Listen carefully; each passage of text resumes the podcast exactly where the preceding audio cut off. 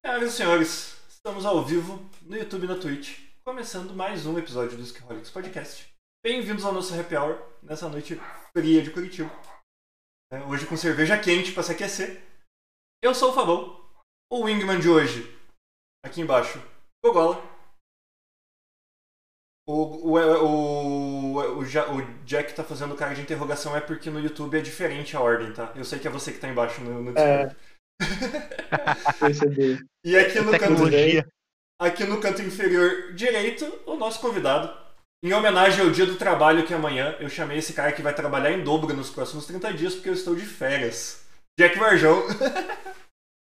Muito bem, boa noite. Ô, Jack, né, bem, seja, seja bem-vindo. E vamos, vamos começar com a primeira pergunta do dia, cara. É, Não, peraí, como peraí, que você vai trabalhar? Antes de fazer pergunta, o Jack lançou um desafio, cara. Ele disse que ele ia ser o cara que ia lotar esse, esse episódio hoje. Então você Arba- faz, arba- você, você faz o call to action hoje, Jack. Chame a galera pra seguir o nosso Instagram e pra se inscrever no canal. Já que a Boa. maioria aqui é teu amigo. Vou, vou, cha- vou chamar já. Não, não, mas Eu verbaliza, você tá ao vivo, cara. Você pode fazer isso. Ah, eu posso fazer isso? Bom, muito bem, gente. Quem conhece, quem me conhece, por favor, chama as pessoas, coloque o link. Cole no WhatsApp. Tô vendo gente ali no chat falando comigo. A Lorete, O, mais um monte de gente. o, Fa- o. Fábio Ribeiro bateu 98 visualizações, tá? Se você bater 99, você ganha dele. Ah, não, vou bater, vou bater. E é isso aí, gente. Call to action. Galera, sigam a gente no Instagram, whisky.holics, tá? É muito importante. Números pra gente nesse momento. Se inscrevam aqui no canal, é muito importante também, tá? Inscritos, seguidores são sempre importantes. Entrem na nossa comunidade do, do Discord pra conversar com a gente lá, conversar com o Jack lá. A gente vai, vai encher o saco pra ele entrar mais lá. E é isso. Jack, obrigado por aceitar.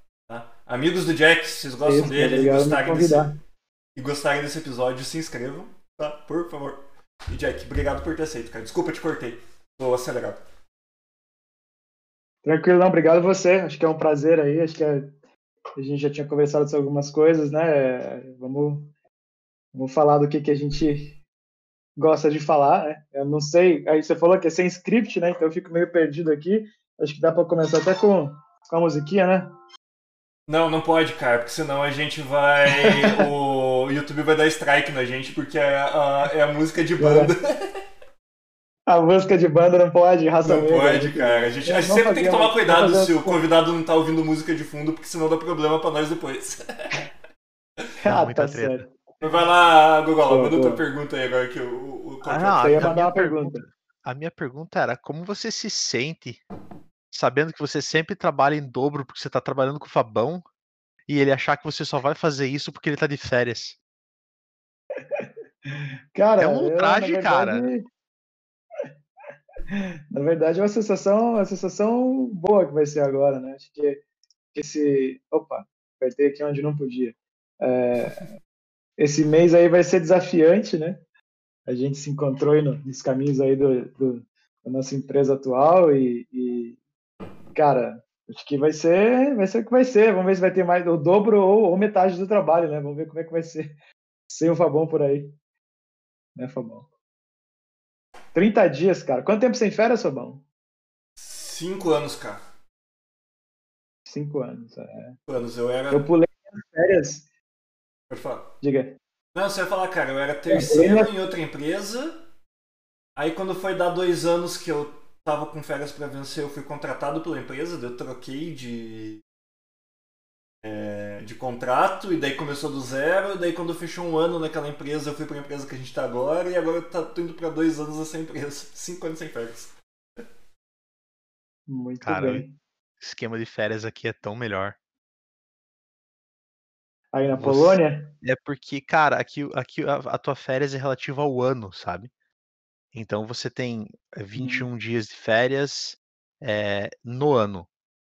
Então, se você trabalhou só dezembro, você tem uma proporção desses 21 dias. Se você trabalhou o ano inteiro, você tem os 21 dias inteiros para você usar naquele ano. Então você não precisa fazer aniversário de empresa para daí você poder tirar 30 dias e ficar essa zona, porque você tira, né? Você tira tuas férias ali pingado como você quiser ou emenda tudo do jeito que te interessar. Mas não tem essa loucura de você ter que trabalhar um ano, daí você sai da empresa, você nunca tirou férias, e daí você muda de empresa de novo. Eu fiz muito isso no Brasil também, cara. Eu trabalhava, fazia, fiz a mesma coisa que o Fabão. Trabalhava numa empresa, daí ia tirar férias, não, não tirava, trabalhava, já mudava de empresa, trabalhava dois anos, não conseguia tirar férias, de repente mudava de empresa de novo, e ficava aquela gambiarra e acumulando férias, acumulando férias, nunca conseguia descansar um pouco. É, eu fiz isso pela primeira vez, né? Eu mudei, mudei, saí, saí da empresa anterior, da empresa X, e eu não vou mencionar o nome aqui, obviamente, mas a empresa X, é. fiquei por 14 anos lá, cara, e aí, e aí quando eu, quando eu vim para a empresa O, eu eu vendi minhas férias, cara, vendi minhas férias, né, para para fazer os acertos todos lá que tinha que fazer, para acertar os detalhes todos de entrada, de saída, e fiquei basicamente com, cara, uma semana ali de gap entre um e o outro. E tô na empresa O aí agora. Não tenho férias tão cedo, então tô segurando a onda pro Fabão nas férias dele aí, para ele tirar algumas tirar algumas algum descanso, mas as minhas estão tão, tão distantes. Qual é a sensação, cara, de estar livre desse pentelho te enchendo o saco o dia inteiro, cara? Cara, o bicho vai pegar, né? É... Eu sou, eu sou. Você já viu, já viu a história do, do bad cop e good cop, né? O, o, o, policial bom e o policial ruim? Eu e o Fabão, nós somos o, o agilista bom, bom, e o agilista ruim. O, o, exato, o Fabão é o bom, eu vou ficar lá de agilista ruim, aí vou, vou me ferrar nessa. Mas é basicamente essa, essa, essa o, o setup da dupla aí que ficou. É, pior que a gente, a, a, gente joga bem nesse esse joguinho, né, cara? Do Good Cop, Bad Cop. Jogamos bem. A gente, a gente até trocou o microfone na hora certa, quando a galera tá começando a ficar muito puta que eu tô. tô sendo muito, muito incisivo, o Jack puxa o microfone, começa a acalmar. Daí quando a galera tá ficando folgada demais porque ele é muito bonzinho, eu puxo de novo. Exatamente. Ou quando eu começo a dar a volta, né, Fabão? Quando eu começo falar um pouco de, da mesma coisa sem ninguém entender o que eu tô querendo dizer, porque eu fico indireto quando eu tô pressionado. Sim. Acontece isso. Mas, cara, vamos lá. É... Curiosidade. Minha caneca é polêmica, tá, gente? Minha caneca é polêmica. Então, de propósito que eu trouxe ela hoje aqui. Cara, pode ser que, pode ser que o, o chat encha de mais gente para poder ficar discutindo futebol, cara. A gente vai ficar feliz. A gente não tem opinião sobre, é, tá? Então... Eu, eu tô vendo, eu tô tentando isso. ver as reações no chat ali, ó. Tô com um olho aqui, um olho fechado no gato, eu ver o que, que a galera acha da minha caneca. Sim. Mas vamos lá, cara. É, acho que você trouxe um ponto importante aí de da gente começar o papo. E qual é essa vida depois de cinco meses, quatro meses? Cinco meses, um morto, né? Praticamente. É. Depois de cinco meses, cara, qual que é essa vida de sair de 14 anos tradicionalíssimos pra num lugar que o primeiro cara que dizem que é pra você trabalhar junto é um cara que olha pra tua cara e diz assim: se acostume, você nunca vai me ver presencialmente porque eu só trabalho remoto. É, então. É, então, já estão reagindo lá. Vai, Corinthians. Vai lá, fala, Thaís.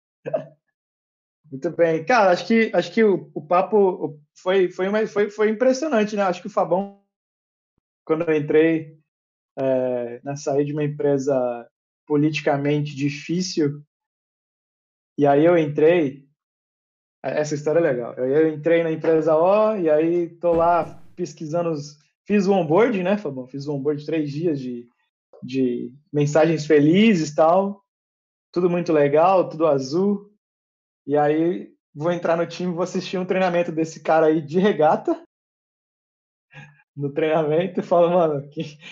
olha pro Jack.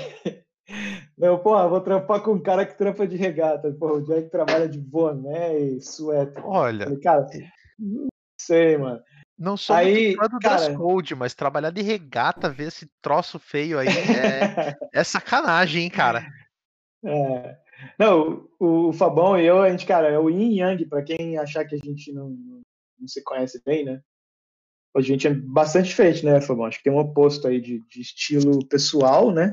Mas o legal, cara, acho que duas coisas foram legais. É, eu vinha de um ambiente de, politicamente difícil, onde eu estava trabalhando com uma pessoa, não sei se a Elisa está por aí no chat, se ela tivesse manifeste, Elisa, mas é, o nome dela é Elisa, e a, a, gente, ela era, a gente era yin yang também em, em vários sentidos, né? É, é, cara, eu, tinha, eu, eu, extremamente indireto, né, na minha comunicação e ela bastante direta, e, e a gente se deu muito bem e todo mundo não esperava isso, né? Quando ela veio para para minha equipe, a gente, todo mundo achava, cara, esses caras vão tretar porque o estilo é muito diferente. Na verdade, foi bom. E acho que a mesma coisa foi contigo, né, Fabão? Mas no, a, a, primeira coisa que eu descobri foi a agilista que estava lá, quando, um pouco antes de eu sair, eu não sabia se eu tinha entrado para essa vaga ou não, eu tinha sido mandado embora. Aí eu, cara, acho que eu tô num problema aqui. né? E acho que basicamente o, o tom do primeiro mês falando com o Fabão foi tentando entender essa movimentação política que estava acontecendo lá e, e, e, saber como é que a gente contornava, sei lá, isso e mais outras coisas que estavam acontecendo. Mas, cara, para mim foi, foi um mês difícil porque acho que tinha tudo isso, né? Tinha quem sou eu nesse negócio aqui, o Fabão com esse estilo dele mega direto e mandava umas assim que eu ficava, caramba, mano, o cara cara é tenso, tem que, me, tem que me cuidar aqui. E, e aí o Léo, né, no outro lado, trabalhando com a gente, totalmente suave. Eu, cara, eu não sei como é que eu vou entrar nesse, nesse jogo aqui. Mas é, acho que tinha mais medo da, da cultura diferente me impactar, é, da cultura de onde eu vim, né, impactar o que eu estava querendo fazer, é, do que do que efetivamente medo do novo, né? Para mim o, novo me, me deixa muito muito feliz, né? Me deixa muito empolgado. Mas foi difícil, cara, no movimento de sair 14 anos de um lugar e entrar num lugar digital, remoto, né? Um business totalmente diferente. Para fazer o que eu gosto de fazer, para fazer o que eu amo fazer, eu tive que me, me munir de propósito, né? Muito propósito. Isso foi, isso foi interessante. Cara, é legal, assim, ponto a gente já conversou sobre isso, mas aqui eu, eu, eu me finjo de ignorante de novo para poder provocar conversas. mas, cara, eu acho que o ponto que eu queria dar uma provocada mais aí nesse ponto assim, eu passei por esse movimento em 2012. Tá? Não de, de uma empresa tradicional para uma startup, como foi o seu, que foi uma, uma conta muito maior, mas assim, mesmo entre empresas tradicionais, de, em 2012 eu saí de uma empresa completamente desumana, completamente, cara, o ambiente mais tóxico que eu já trabalhei. E eu fui para uma outra empresa que, apesar de tradicional, ela, era, ela tinha uma pegada mais humana, mais, sabe, tratava você se sentia um pouco mais indivíduo e menos número naquela empresa. E cara, eu levei um ano a entender que eu não precisava mais estar sempre alerta para aprender que é, eu podia ter uma, uma opinião diferente do meu chefe sem ser é, punido ou questionado, tipo, ou receber uma pressão, aquela famosa pressão amigável, né? Você não é obrigado a concordar comigo, uhum. mas você gosta do seu salário, coisas do gênero, né? Sim. É, cara, foi um ano que para mim foi muito tenso no sentido de eu era muito agressivo nessa outra empresa. Porque eu vim de um ambiente agressivo.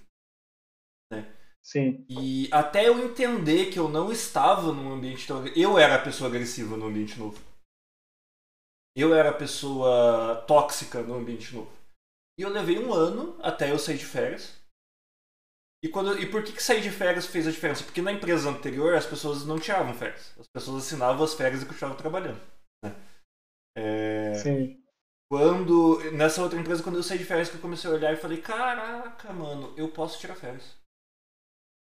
Aí, isso que gerou aquele gatilho de eu começar a olhar para trás e ver toda a toxicidade que eu trouxe pra dentro daquela empresa, que era desnecessário.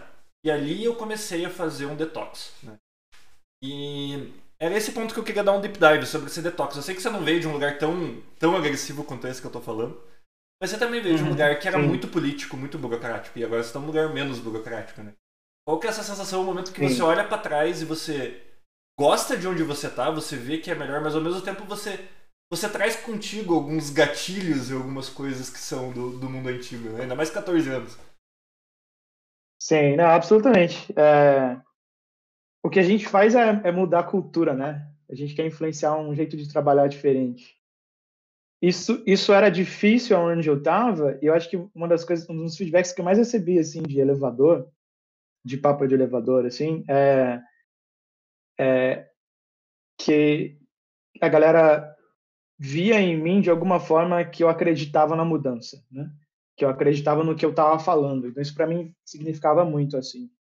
É, mas, mas sim, do jeito que você falou, a questão política era muito difícil e a questão, acho que, de, de, de avaliação de performance que trazia um individualismo, né? As pessoas ten- tendiam a, a olhar para si antes de olhar para o outro. Isso isso impactava comportamento e só que virava uma guerra fria, né? Porque sei lá, exemplo, né? Essa pessoa que trabalhava comigo nesse nesse último período antes de eu sair, a gente dava muito bem.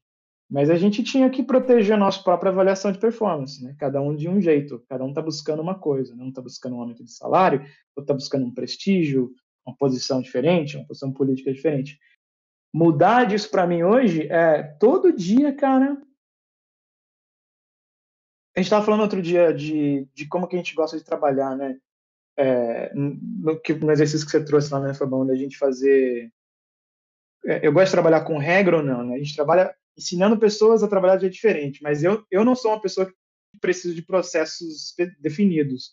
Por não ser assim, eu quero eu quero sair fazendo as coisas acontecerem, falando com as pessoas e falar, ah, meu, vamos, que tal se a gente fizesse isso e tal. Cara, o que mais pega para mim hoje é toda hora que eu estou fazendo isso livremente, porque eu estou me sentindo assim super em casa, super tipo recebido bem, pessoas que, cara, eu adoro a parada do coraçãozinho azul, do, do de todo mundo feliz, tal, né? Que né, a gente tem essa pegada, mas para mim é eu tenho um fantasma atrás de mim que tá toda hora assim, que articulação política eu tô esquecendo de fazer porque eu tô tentando inserir, me inserir num contexto que vai mudar a forma como um certo grupo trabalha. Isso para mim parece um pesadelo, assim, porque para mim dá sempre a sensação, e acho que é essa a diferença de uma cultura, né? Uma cultura que sai do individual né? e, e você está numa cultura que talvez não é tão individual assim, mas você tem que fazer as articulações políticas. Para mim é é difícil conseguir ler quando eu estou inserido num contexto e estou literalmente falando assim, você não está fazendo o seu trabalho, você precisa mudar e você está fazendo errado. né? Então eu estou toda hora tentando não dizer isso, mas também ao mesmo tempo eu estou tentando ser. né, eu, eu, fui contratado porque eu tenho uma expertise, eu tenho que, que, que vender essa expertise, né? E eu tenho que aplicar ela, e aí isso é difícil porque é, cara, é um jogo assim muito muito difícil para mim. assim. Isso tem sido difícil. Isso tem sido parece que tem um fantasma assim, sabe? Toda hora eu falo assim, cara, será que se eu falar com fulano vão achar que eu tô me metendo onde não devia? Eu acho que esse é um ambiente diferente porque você espera isso num ambiente muito político. Né? Um ambiente muito político você sempre tá numa você tem que saber a esfera que você tá, fazer as suas inserções na hora que, você tem que achar um timing certo de fazer isso. É, mas essa diferença tá. Eu acho que isso ainda influencia muito do que eu tô fazendo assim, hoje. Cara, eu acho. Eu acho bacana entrar nesse detalhe exatamente por causa disso, né, gente? É pra passar essa mensagem de que, tipo. O quão traumático uma cultura é.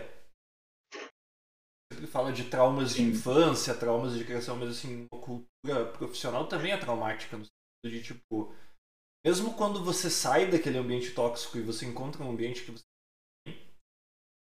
e ainda mais por te conhecer, ver que você é uma pessoa que gosta dessa pegada mais humana, você é bem humano e tudo mais.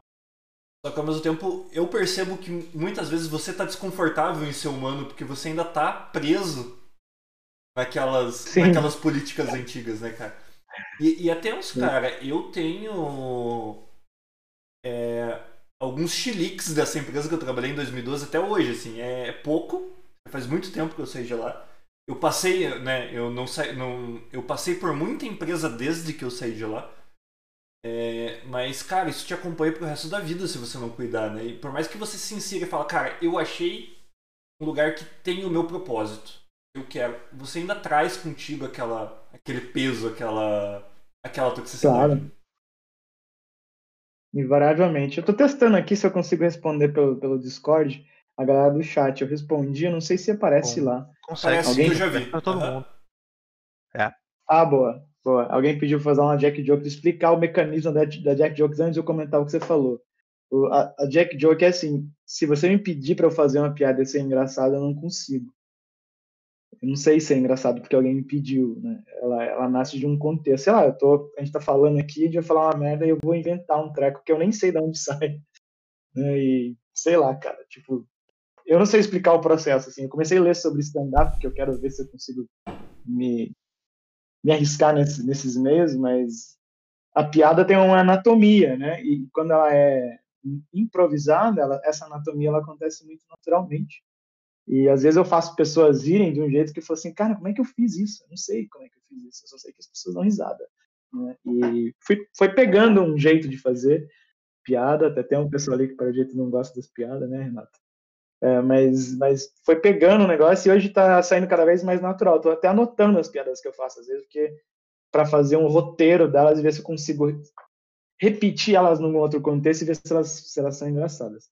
Mas é, voltando ao ponto, Fabão, sim, a, a cara, uma cultura de uma organização influencia você para o resto da tua carreira profissional até você pelo menos se desintoxicar, mas se você passou por uma situação muito traumática, é, você vai lembrar disso, né? Exemplo, né? É como se fosse hoje em dia está muito em moda o pessoal tratar a criança interior, né? O pessoal que procura falta de você vai acabar num profissional que acredita nisso, vai falar para você sobre sobre como é que você trata a tua criança interior. Por quê? Porque às vezes você trouxe um negócio, ah, teu pai mandava você calar a boca quando você, entra, quando você fazia tal coisa. Cara, você entra numa empresa, e quando alguém manda você calar a boca, você reage como se fosse a criança que calava a boca pro teu, pro teu pai, né? É, e isso é muito difícil de combater, porque, cara, ela tá lá no teu subconsciente, num negócio que você não tem consciência disso, né? É, eu passei uma situação muito difícil na empresa X, de trabalhar com uma pessoa que eu não acreditava nos valores pessoais dela, e, e, e além disso, eu, eu, tinha umas, eu tinha situações onde eu não estava fazendo o que eu queria fazer e eu tinha que fazer porque eu, precisava do emprego, basicamente isso. Mas a vontade era ir embora, tá? Se eu entrar num ambiente igual hoje, na empresa onde eu tô ou numa próxima empresa, eu fatalmente, se eu entrar num, numa situação muito semelhante, eu vou agir de uma forma muito parecida.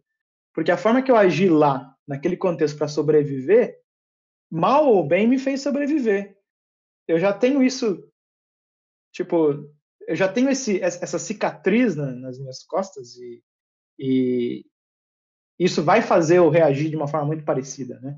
Ainda, ainda que eu tenha me tornado um cara mais maduro, é, em muitos aspectos, isso ainda vai ecoar, sabe? Esse trauma, é, esse trauma ecoa tanto que Hoje em dia ainda se eu começo a falar dele em detalhes, assim, ele me desequilibra emocionalmente, assim, ele é uma coisa é uma coisa que me que me incomoda, né? E eu e eu preciso fugir de situações dessas se eu tô com isso muito na minha cabeça, mas por exemplo, se alguma situação tende a, se, a ficar próxima de repetir, eu já começo a ficar, cara, o que, que eu preciso fazer? Por que, que isso está acontecendo de volta?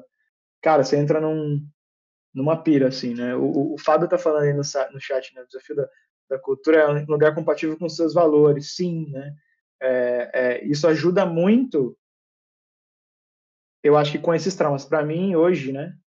É, a, a, empresa O tem, tem seis valores, né? Que, que vende, né? E todos eles, todos eles grudaram, assim, no peito para mim.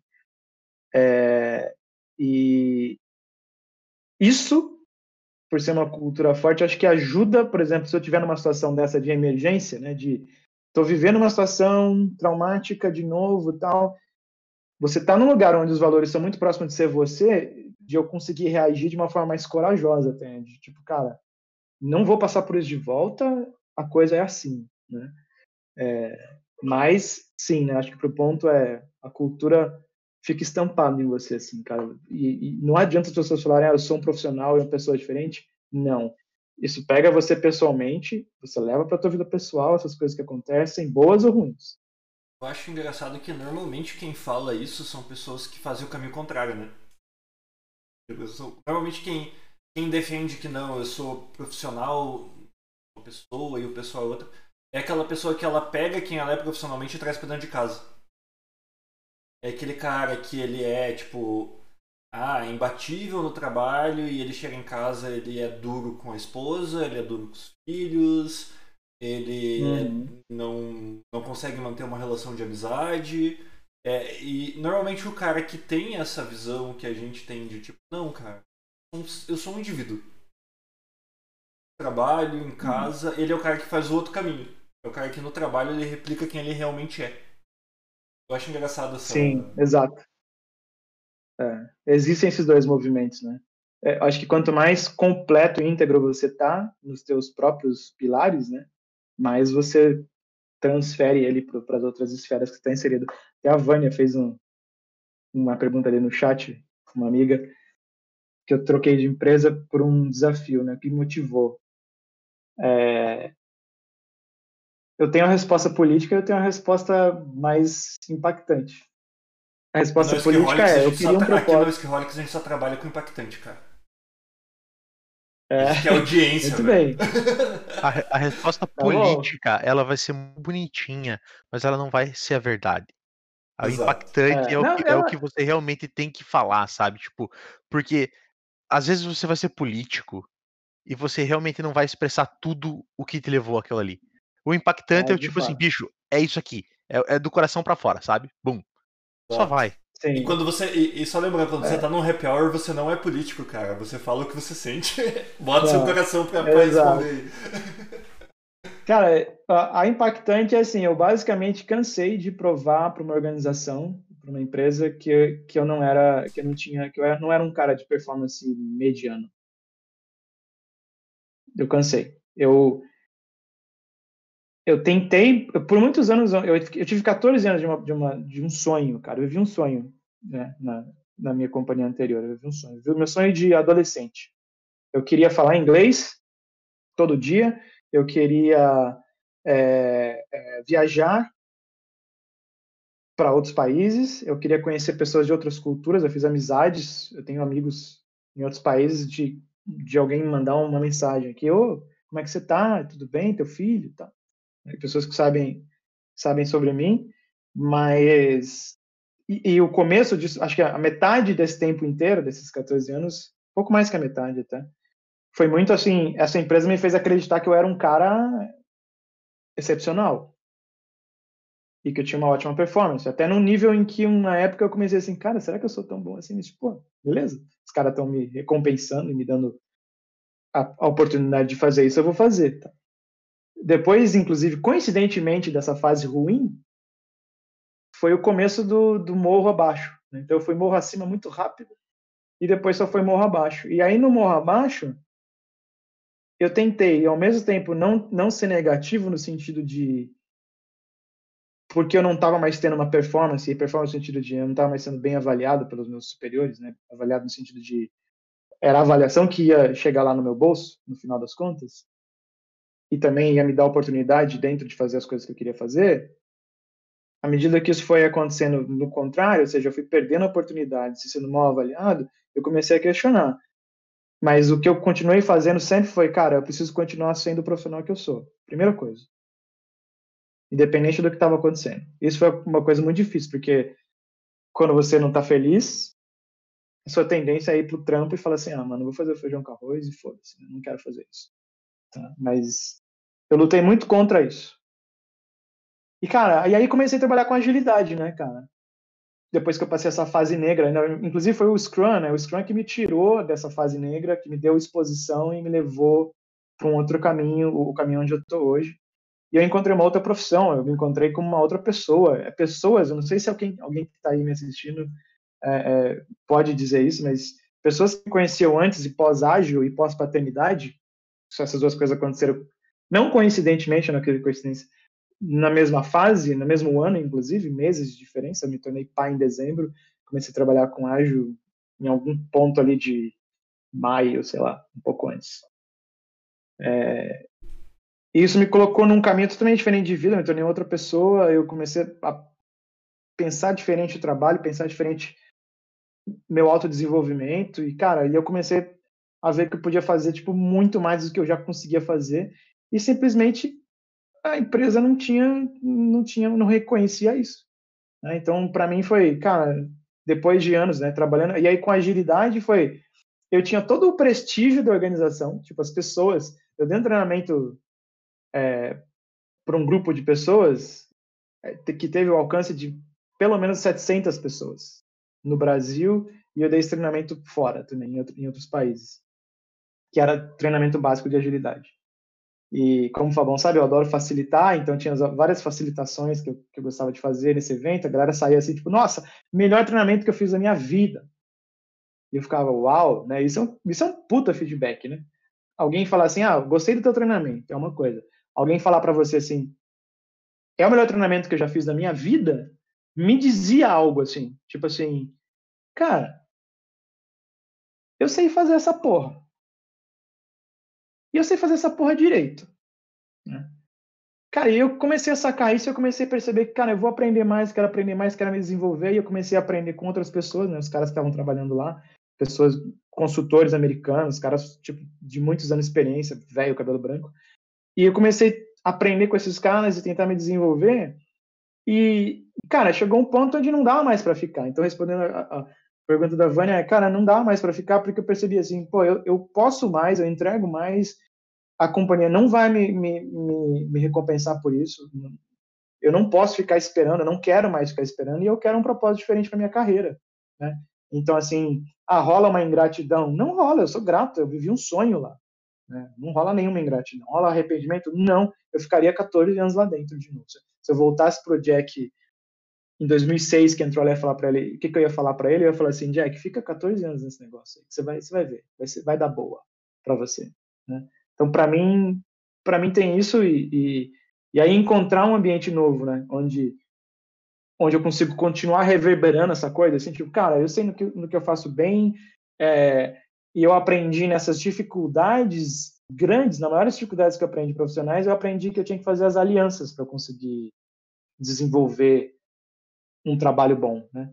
E aí tentei trazer isso pro Lixo também. Estou aqui nesse podcast com o cara que está mais meu parceiro da minha carreira atualmente, né? É, com o Fabão aí. Então acho que essa história é legal contar porque é, teve muito de ter coragem, né? De, de, de querer mudar, né? Cara, e o que eu acho que vale a mensagem. Tá? A gente já falou isso alguns episódios atrás aqui sobre a estabilidade, né? A gente é criado, principalmente, principalmente brasileiro, que é, vive nessa cultura de é, economizar o almoço para comer a janta. A gente é criado para, cara, tenha uma carreira estável numa empresa grande e fique muitos anos lá dentro. Só que a gente é geração Y, cara. Mano, eu fiz a minha. Eu não gosto da palavra carreira, mas eu vou usar ela. Eu fiz a minha carreira pulando de empresa em empresa. Eu não fui um cara de 14 anos em uma empresa como você, eu fui um cara de. Quando a gente se conheceu, eu tinha 13 anos de trampo. Não. On... 12, 12. Tinha 12 anos de trampo. De trampo de TI. É, em 12 anos, eu acho que eu passei por mais 7 empresas, cara. Porque eu quicava de empresa em empresa. Caramba. É... E o que eu acho válido da sua reflexão é assim: você trocou o estável. Não vou dizer que você trocou o estável pelo instável, porque nós que estamos lá sabemos que, cara, é estável. Mas para a nossa cultura, você saiu de uma multinacional, uma ali, uma empresa muito grande uma empresa né, ela eu chamo eu digo que é uma jamanta né porque qualquer manobra que ela vai fazer exige uma energia gigantesca é, você saiu de uma é, absolutamente uma empresa enorme com muitos anos para o novo não só trocar de emprego o novo entrar numa empresa que tem cara poucos anos de história. Fez muito em poucos anos, mas tem poucos anos de história. Eu lembro que quando eu fiz essa movimentação, apesar de eu não ter todo esse tempo que você, meu pai ficou louco, cara. Eu fui conversar com ele e falou, cara, mas. É, é, quando eu entrei lá, a empresa só tinha 5 anos ainda, né? Cara, com 5 anos de mercado, você, você tá trocando uma de 20. É, você tem certeza que esse negócio vai durar? Uhum. E é engraçado, né, cara? Porque a gente é tão apegado ao estável. É, a gente fala muito disso quando a gente fala de relacionamento amoroso, né? Do tal do. Uhum. É, do relacionamento tóxico. Que é aquele, aquela pessoa que ela tem um relacionamento com uma pessoa que maltrata, que judia ela e ela não sai de lá. E a gente a estabilidade faz com que a gente tenha a mesma coisa no trabalho, né? Hoje você. Hoje, Sim. acredito pelo que você falou, que você não se arrepende da troca que você fez. Tá, absolutamente não. E, mas quando você estava trocando, não deu aquela vertigem de tipo, cara, trocando certo pelo é. incerto, até que você descobriu que aquele incerto não era tão incerto assim? É, eu, eu, a pandemia me ajudou a fazer essa troca, porque, embora a pandemia me fez conectar muito com pessoas essenciais para mim, que eu acho que até tem 16 aqui no chat, eu tenho certeza que são só, a grande maioria desses. Eu só queria fazer um adendo que a pessoa mais importante do Skiholics acabou de chegar, tá, gente? Quem é a pessoa mais O Price está no chat. Ele é a pessoa mais importante porque ele é a única o Price pessoa. está no chat. Nós temos 13 episódios e ele é a única pessoa que me verbalizou até hoje que assistiu os 13 episódios. Então a gente ama o Pra de coração, cara. O Pra é membro honorário, a gente vai colocar uma, uma plaquinha com a foto dele assim atrás da, no background, porque ele merece. Mas vai lá, te cortei, é, já tá, pode falar. Membro honorário, então. Só porque falar do Pra é sempre importante. Muito bom. Muito bom, importante. Boa noite aí para muito bom você estar tá prestigiando a gente aí, irmão. É, como eu estava falando, né, a pandemia me ajudou a fazer essa, essa movimentação é, no sentido de que, que esse feedback do, do, negativo, né, de ah, por que, que você está trocando e tal, ele acaba espanando para alguém que não te conhece muito em essência e as pessoas questionam naturalmente, né, não, por que, que você quer trocar de emprego? Se você sair na rua perguntasse, né, vindo de uma multinacional, perguntasse, sei lá, o salário e o benefício das pessoas andando três quadras, você ia falar assim, cara, não preciso trocar de emprego, né? É, é, eu eu tinha noção disso, mas eu olhava para isso, para dentro de mim, e falava assim, cara, mas não tem nada a ver isso para mim. O que tem a ver é comigo. Eu lembro que eu fui correr com um amigão meu, é, e eu queria explicar para ele, o negócio estava aqui dentro de mim falou assim: Marinho, esse negócio do trampo que eu tô querendo trocar, cara, não tá vindo do racional, mano. Ele, por quê? Eu falei, cara, tem uma parada gritando aqui dentro de mim que eu não consigo te explicar o que, que é. Eu só sei que vai acontecer. Tipo, inevitavelmente vai acontecer. Ponto. E eu sei que preciso mudar. Não, não tinha uma coisa assim de dúvida, assim, de ah, eu estou calculando, o meu salário hoje é X, quando eu tiver 58 anos vai ser tanto, e dentro das perspectivas da organização, cara, não tinha isso. Tinha assim, cara, eu tenho um propósito de vida, eu tenho um propósito profissional, eu quero impactar mais pessoas, eu quero conhecer gente diferente, eu quero me desafiar, e não dá mais para ficar aqui?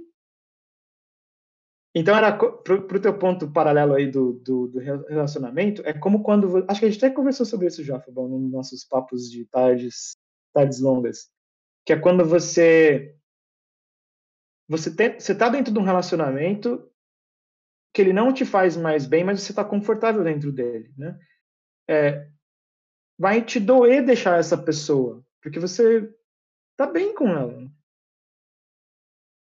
mas você sabe que não é aquilo. Né? Daí fazer esse movimento é deixar muita gente, deixar alguém triste em prol da tua própria felicidade, né? É, e eu, por incrível que pareça, vou fazer um lobby aqui. É, eu tive que olhar muito porque aconteceu você vulnerável, tá? Com o meu próprio casamento. É, é, a gente chegou numa conclusão onde provavelmente o movimento dela foi, cara, eu preciso me preservar e, e, a gente precisa fazer isso juntos e entender e ir cada um para um lado. Foi um movimento muito de amor próprio dela, muito grande, assim, independente do contexto. E, e, eu sempre admirei, obviamente, ela, se eu não tivesse admirado, eu não tinha casado e tido dois filhos com ela, né? É, e não tinha um relacionamento como a gente tem hoje de amizade, né? De, de a gente cria o Bruno como amigos muito, muito, de uma forma muito muito, muito muito pacífica, né? Mas eu ter olhado esse movimento dela me ensinou e foi e eu era a vítima, né, entre aspas, da situação, mas me ensinou assim, cara, quando você está fazendo qualquer movimento por amor próprio, né, por, por você querer algo genuinamente bom para você, que vai te transformar, que vai transformar as pessoas ao seu redor. Foi bom, eu vejo gente que saiu junto comigo, gente que está lá dentro está querendo sair da empresa anterior, gente que está em volta de mim, que eu convivo, que está querendo mudar de trabalho. Cara, um amigo meu que está no chat, João Daniel, ali, ó, ele trocou de trabalho duas vezes na pandemia. Cara, esses movimentos que você faz, eles não, não impactam só você, você gera uma energia em volta das pessoas, né? É, e, e, e aí, para mim era isso. Era, era, eu sabia que eu tinha que fazer isso. Eu só sabia e, e, gerar esse movimento, essa onda, assim, de, cara, o cara vai mudar, o cara vai fazer isso mesmo? Sim, vai fazer isso mesmo. O cara vai procurar outro, vai procurar outro. E ao mesmo tempo eu tinha que ficar agindo como se nada tivesse acontecendo pro pessoal do meu trabalho, né, pro pessoal do time e tal, né. E, e eu tinha que manter uma performance boa, para não parecer que eu tava, tipo, né, só largando os bets, né. Então, era muita coisa para equilibrar, mas a pandemia ajudou muito porque eu podia fazer meu treino de corrida pensando com medo ou não com medo, e aí, acho que a sensação pior, fora o dia do RH, que eu fui lá assinar um papel, que eu falei assim, cara, eu tô assinando mesmo, né? Não tem mais volta. Foi um dia que eu conversei com um amigão meu. Eu fui para Vitória visitar um amigão meu. E ele, ele me falou assim: eu falei assim para ele, cara, às vezes eu penso que tudo isso é uma besteira, né? Tudo isso que eu tô pensando, propósito. Todas essas coisas que eu falei, podia ser essa, ah, vou jogar isso no lixo, vou ficar lá. E... Eu consigo criar o Bruno bem assim, a mãe dele também tem a grana dela, não vai me faltar nada. Né? Ele falou assim, duas coisas que eu nunca vou esquecer, cara, vou morrer sem esquecer disso. Primeiro, o que você está falando aí para você de ficar e de não mudar, isso é conformismo é conformismo, porque assim, você está tentando achar um motivo para você ficar. Você vai, você vai ficar conformado, mas não tem a ver com você, é conformismo, basicamente isso. Mas você já está ferrado. Falei, por quê? Ele, você já fez o movimento de pensar em sair, você nunca mais não vai pensar em sair. Você vai sempre ficar pensando. E aí você tem que colocar no jogo uma outra coisa, é o risco de ficar e pensar como seria se eu tivesse saído, e, ou de sair e, e, fazer o contrário, né? E pensar como seria se eu tivesse ficado. Por isso é importante quando você toma uma decisão grande na tua vida, vou acabar um casamento, vou acabar um relacionamento, vou acabar, seja lá o que, que você vai acabar, vai sair da empresa, é, para mim, para mim ficou muito, muito claro, assim, é, o que que eu posso fazer depois que eu sair para garantir que a opção que eu, que eu escolhi, porque eu nunca vou saber qual é a outra, não tem como. Não tem como você voltar no tempo tomar a decisão de volta e saber. Não, você nunca vai saber. É, você tem que fazer o melhor com a decisão que você tomou. Né? É. Então, assim, para mim, eu entrei na, entrei na empresa que tem o coraçãozinho azul. Cara, eu vou jogar coraçãozinho azul para tudo quanto é lado. Eu vou, eu vou ser pessoa, eu vou ser pessoa do melhor jeito possível. Eu vou entrar na empresa nova falando que eu sou papai, que eu sou maratonista, que eu sou uma pessoa. Eu vou fazer isso do jeito mais é, é, como é que é o nome? É, eu usei a palavra várias vezes aqui, é vulnerável possível. Né? Vou falar de tudo. Eu falei, eu, eu, entrei, eu entrei numa empresa coincidentemente que tem um monte de Lucas. É agora não é mais, né? Agora é Léo. Ganhou. Essa semana ganhou. Entrou mais Léo do que Lucas lá. Mas assim, de qualquer forma, né? É a empresa que tem um milhão de Lucas. Eu entrei no, no, no, no onboard, lá tinha três Lucas lá dentro. Cara, Lucas é o nome do meu segundo filho que, que viveu por cinco dias só, né? Ele nasceu prematuro, faleceu no quinto dia. Eu não acredito em coincidência, cara. É, para mim é assim. Para mim isso ter acontecido foi assim, Deus está falando para mim assim, cara, olha onde é que você tá. você tá fazendo o que você tinha que estar tá fazendo. Tipo, não é uma coincidência eu ter entrado no lugar que todo mundo tem um, uma cambada de nome da experiência mais transformadora da minha vida, né? Que foi é, perder um filho e todo dia que eu perdi o meu filho, desde que eu perdi meu filho, hoje, ontem, antes de ontem e 12 de janeiro de 2018. Todos os dias é assim, eu acordo, isso me emociona, tá, gente? É, eu acordo e penso assim, qual que é o meu propósito? O que eu quero da vida? Né? E, e, isso é o que faz eu. Basicamente, eu, eu decidi que eu quero fazer as coisas com um propósito. Né? Eu decidi que eu quero fazer o que eu estou fazendo, fazer o melhor possível que eu estou fazendo e, e, viver minha vida, cara, e ser feliz, entendeu? Então, assim, quando eu olhei essas coisas acontecendo, eu falei assim, cara, olha isso, né? olha, olha essas coisas que acontecem, que a gente chama de coincidência, mas você vê sinais da vida te falando assim, cara, você está no lugar certo, bicho. Você não está no lugar errado. Porque a experiência de ter perdido um filho me transformou num cara muito mais forte, num cara muito mais resiliente, num cara muito mais capaz de fazer mudança na minha vida, na vida das pessoas que estão ao redor. E eu, eu me tornei um cara muito mais altruísta, eu quero ensinar, eu quero eu quero fazer a galera dar risada, então eu comecei a trazer Jack Joke muito mais do que eu trazia. Cara, isso me jogou num movimento de vida, do viver, né? É, há três anos, quase quatro, eu, eu decido viver todos os dias. Eu falo assim, eu quero viver. E eu quero viver feliz, né? porque eu quero fazer valer a pena o que o meu filho, meu segundo filho fez por mim, passar por aqui rápido e trazer uma transformação. Então, para mim isso foi muito marcante, assim, né? e tem muito a ver com, com o movimento de vida e procurar um lugar com propósito. Você ia falar, irmão, eu não sei o que você ia dizer, mas você estava falando alguma coisa. Então, não, eu, eu ia comentar, cara, porque é, esse, esse tipo de, de situação que te aconteceu, né? Poxa, é, não, é, não é fácil. Né? Não, não é fácil pra gente ouvir, quem dirá fácil para você que viveu. Né? Isso aí, cara, é, é. Puta, é foda, assim.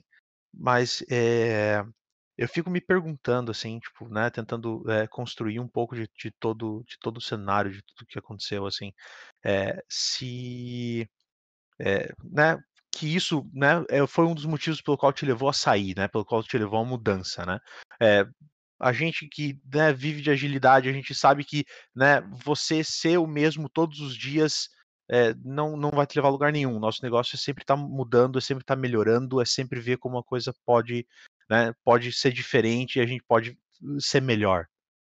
Né? E não é uhum. só ser melhor no trabalho, né? Como nós podemos ser pessoas melhores. Né? Porque você tira, Sim. você esquece o lado técnico do, do ágil agora, né? E você, né? Vamos só lembrar aqui, né? Você coloca pessoas e interações antes de qualquer outra coisa.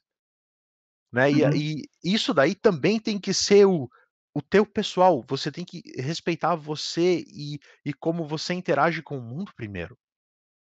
Porque, porra, é muito fácil, sabe? A gente só chegar e falar assim, ah, não, porque o, o né, a, gente, a gente é agilista e a gente trabalha assim, assim, assado, e quando a gente não é pessoal com isso. Porque tem, tem, tem uhum. cara, tem, tem muito problema, tem muita coisa que é, vai pegar o pessoal sabe? Vai ser, você vai ter dificuldades todo dia e o teu pessoal tem que estar equilibrado. Né? Então, quando a gente vê Exato. que tem empresas que ignoram né, o teu pessoal pelos propósitos dela, onde você, né, como o Fabão comentou, você não consegue tirar férias, né? Ou quando você está ali se esforçando, mas você está sendo é, avaliado pessoalmente, você não, teu, não, não interessa o que você está fazendo em conjunto, sabe? Então, tipo assim, você começa a se limitar e essas, esses eventos que, né, essa, esses eventos que te aconteceram, cara, foram, né, foram aquele empurrão que eu acho que precisava para você, sabe, né, olhar e falar assim, poxa, não, peraí, legal, eu tô bem nesse, nesse ambiente, né, por uhum. ruim ou, ou bom, o que seja, é, eu tô legal aqui, mas tem alguma coisa que dentro de você mesmo que fala, pô, peraí, não, é, fora o profissional, esquece todas as regras, esquece todas as coisas que eu sei, eu não estou mais bem aqui e você precisa fazer esse troço, essa roda girar, porque tá, você vai fazer o quê? sabe? Você vai ficar esperando é. uma depressão ali porque você, sabe, sente que você precisa se mover e não vai? Uhum. É, o pessoal hoje em dia a gente, a gente fala muito né, de, de, de depressão, a gente fala muito de, né, de- do psicológico e tudo mais, é, mas a gente ainda tem muita gente que ignora isso, né, que não busca Claro. ajuda, que não, é, que não se trata, que, né, poxa, não, não conversa com as pessoas, não se abre, e isso é perigoso. Então, poxa, cara, parabéns por toda essa mudança, por tudo isso que você fez, porque é foda, assim, é, é, é muito desafio para você é, para você enfrentar e, e, só dar esse passo para frente, assim, essa mudança, é, com certeza foi para melhor, porque não é toda empresa que, que, que, vai respeitar o que você faz, é, o que você é, é. e o que você está tentando trazer de bom, né? Porque tem muita empresa que, é. por mais que você esteja tentando ajudar, é, se não é do jeito deles, os caras vão simplesmente ignorar. Sim, não, e, e é interessante que é, a agilidade, né, como você falou, né, traz esse movimento, né, de é, melhoria contínua, né? A gente fala muito sobre isso. E agilidade, quando eu falo que agilidade tem a ver com paternidade para mim, cara, foi isso. Meu, meu primeiro filho nasceu em 2016 e eu estava aprendendo o ciclo do Scrum lá. Fazia o Scrum cagado, tá? Simples. Tá certo. Nem sabia de que eu estava fazendo. Tá? Melhor amanhã. É. é, a gente começou lá, bota um backlog lá, pega as tarefas, planeja as próximas duas semanas e, cara, a gente não fazia retrospectiva direito, assim, enfim. Mas só de entender esse ciclo de eu faço algo, olho para o que eu fiz e tento melhorar. Né? Faço algo, olho para o que eu fiz e tento melhorar. E tento de novo em tiros curtos. Cara, quando nasceu meu filho, eu fiquei assim. Olha quem que esse moleque vai se espelhar. Eu olhei para mim e falei assim: eu não sei se eu quero que ele se espelhe em mim. Algumas coisas eu quero, outras coisas eu não quero. Várias coisas eu não queria. Né? E daí eu falei assim, o que, que eu posso fazer com eles? Falei, bom, então eu posso tentar melhorar, né? E tentar ser melhor. Porque você ter um filho, para mim, é isso. É tipo, cara, meu filho. O meu pai falava muito isso pra mim. Ele falava assim: Jack, você, você tem, vai ter muito mais oportunidade que eu, muito mais recursos do que eu, e você, no mínimo, tem que ser melhor do que eu. Cara, meu pai falou isso. Meu pai era um baita de um militarzão quando era mais novo, meio chucro, assim, tal, mas ele falava umas coisas que assim, cara, ficou na minha cabeça isso. E para mim é a mesma coisa. Eu falei assim, cara, o Bruno, cara, ele, ele tem que ser um cara fantástico, muito melhor do que eu. Mas como é que eu vou construir esse cara fantástico? Porque a resposta é minha, da mãe dele também, mas a resposta é minha. O modelo de pai, de homem dele vai, vai ser eu. Então eu tenho que estar perto. Né? Aí eu tenho guarda compartilhada do meu filho. Meu filho fica um dia sim, um dia não comigo. Porque eu quero estar perto dele. Eu não quero levar ele no parquinho e ele ver que eu sou um papai legal que conta Jack Joke lá no parquinho e leva ele de volta para casa para mãe dele trocar a fralda. Eu quero trocar a fralda, eu quero medir febre 4 horas da manhã. Né? Mas enquanto eu faço isso, eu não, eu não acho que isso é uma coisa que que eu faço ah, como eu sou bom e estou fazendo isso. Não, porque, cara, é uma coisa que te desafia, mano. Você tem um moleque lá doente, cara, você tem que levar ele no hospital, você tem que, você tem que deixar ele bem, você tem que aprender coisas, você não sabe o que, que ele tem. Meu filho tem atraso de desenvolvimento global. Ele, ele, a gente chegou a achar que ele tinha autismo e ele não tem. Mas ele, ele nasceu de 36 semanas e 6 dias, que isso é assim, um pouquinho menos do que 9 meses. Quem, o mundo de quem tem filho, você sabe contar em semanas. Vira em semanas. Né? Os médicos falam em semanas. Mas quem não tem não sabe isso. Então, assim, é um pouquinho menos do que tinha que ter nascido. Ele nasceu um pouco menos, por uma série de, de problemas lá. E aí, por isso, ele tem um atraso de desenvolvimento. Né? Uma morfologia cerebral lá não, não, não terminou de, de, desenvolver e ele tem que fazer é, terapia ocupacional, várias coisas. Cara, só de trilhar esse caminho, de entender isso, de fazer várias coisas, cara, eu não pude ser passivo, entendeu? Eu não pude ser só um pai, não pude ser só um cara ali sentado no sofá, dando um celular para ele, falando, joga aí, filho. Cara, eu tinha que estar tá todo dia, eu tenho que estar tá todo dia pensando assim, cara, como é que o Bruno pode ser fantástico? Né? Como é que ele pode ser incrível em tudo que ele fizer? O que, que ele gosta? O que, que ele faz? O que, que a gente faz junto que vai construir as melhores memórias que ele pode ter do mundo, do que, que era o pai dele? Esse tipo de coisa. Então, assim, para mim isso tinha muito a ver com agilidade. Falei, cara, nossa, que legal esse movimento, muito parecido, assim, né? muito parecido. E, e aí, né, ter, ter esse, esse, essa situação do meu segundo filho, de ter perdido ele, é, na própria na própria Exxon, na, na, empresa X, falei errado aqui, é, na própria empresa X, é, é eu, cara, eu fui dar um curso de agilidade no, no, sete dias depois. E eu tinha um slide que falava de mim, né? Obviamente. Eu tinha um slide lá que, ah, eu sou o Jack. A gente chama meio que da companhia, assim, ah, fale de você, quem que é você. E aí vinha gente de tudo quanto é lugar, né? Fazer o treinamento e não me conhecia. Então ele tinha lá, eu sou fulano, sou corredor, tal, tal, tal. E eu sou o pai, né? E eu fiz uma outra coisa holística, não sei se todo mundo conhece, mas constelação familiar se você não, se você des, descarta um membro da sua família, no meu caso, né, falar que eu tenho um filho, espiritualmente e energi, energicamente, isso não é bom nem para mim, nem para ele, nem para minha família, nem para quem veio de trás, nem para quem está indo. E, e, eu não falo que eu tenho um filho, porque eu não tenho um filho, eu tenho dois filhos, né? Cara, eu coloquei nos meus slides, foi a primeira experiência que eu tive de, de ser vulnerável, assim, na caruda, assim. Coloquei no meu slide lá, e as pessoas assim, por sete dias. Cara, sabe o que, que me fez aquele treinamento aquele dia? Só uma palavra: paixão, cara. Aquele dia eu falei assim: eu sou apaixonado pelo meu trabalho, cara. Porque eu não tinha, eu não tinha condição psicológica nenhuma para fazer aquele treinamento. Eu tava morrendo de vontade de me enfiar num lugar escuro e chorar. Eu tava morrendo de dor, porque, cara, né, é uma dor absurda. Vai doer até o dia que eu, que eu for daqui para melhor. E, cara, eu só fiz aquilo porque eu tava apaixonado pelo que eu tava fazendo, eu me divertia dando aquele treinamento, eu me divertia vendo as pessoas reagirem, eu me divertia ensinando as pessoas, e aquilo, e aquilo acontecia de uma forma natural. É... E, cara, desde aquele dia eu, eu decidi que, tipo, se eu fosse para outro lugar e me, me expor, que eu ia falar, não, eu vou. Eu, eu, eu, eu sei que eu amo o que eu faço, e eu sei que eu consigo segurar esse rojão, de falar quem eu sou e de falar da minha história, sem, sem independente da urgência. Assim. Hoje eu entro em qualquer lugar que você quiser e falo quem eu sou, a minha história e, e o, que eu, o que eu tô vivendo, sem, sem, ter, sem ter vergonha e sem ter, tipo, amarra, né? Isso para mim foi muito parte desse movimento de ser melhor, assim. Tipo, não preciso mais ficar pulindo quem eu sou. Ah, o Jack gosta de usar boina porque ele tá careca, ele gostava do, do, do, do topete dele. Sim, mano, eu gosto da boina, cara. O Jack gosta da suéter. Cara, eu gosto da suéter, mano. Eu, eu comprei um óculos porque eu achei que ele era bonito e me deixava massa, moderninho, sei lá. Cara, sou eu, bicho, entende? E isso, tudo isso que eu vivi, 2016 pra cá, agilidade, meus filhos, tudo isso na minha vida, me permitiu ser esse cara hoje, sabe? Tipo, eu não preciso mais filtrar nada. Isso é muito legal. Voltamos, problemas técnicos, foi mal, galera. Eu espero que a gente é. não perca a audiência.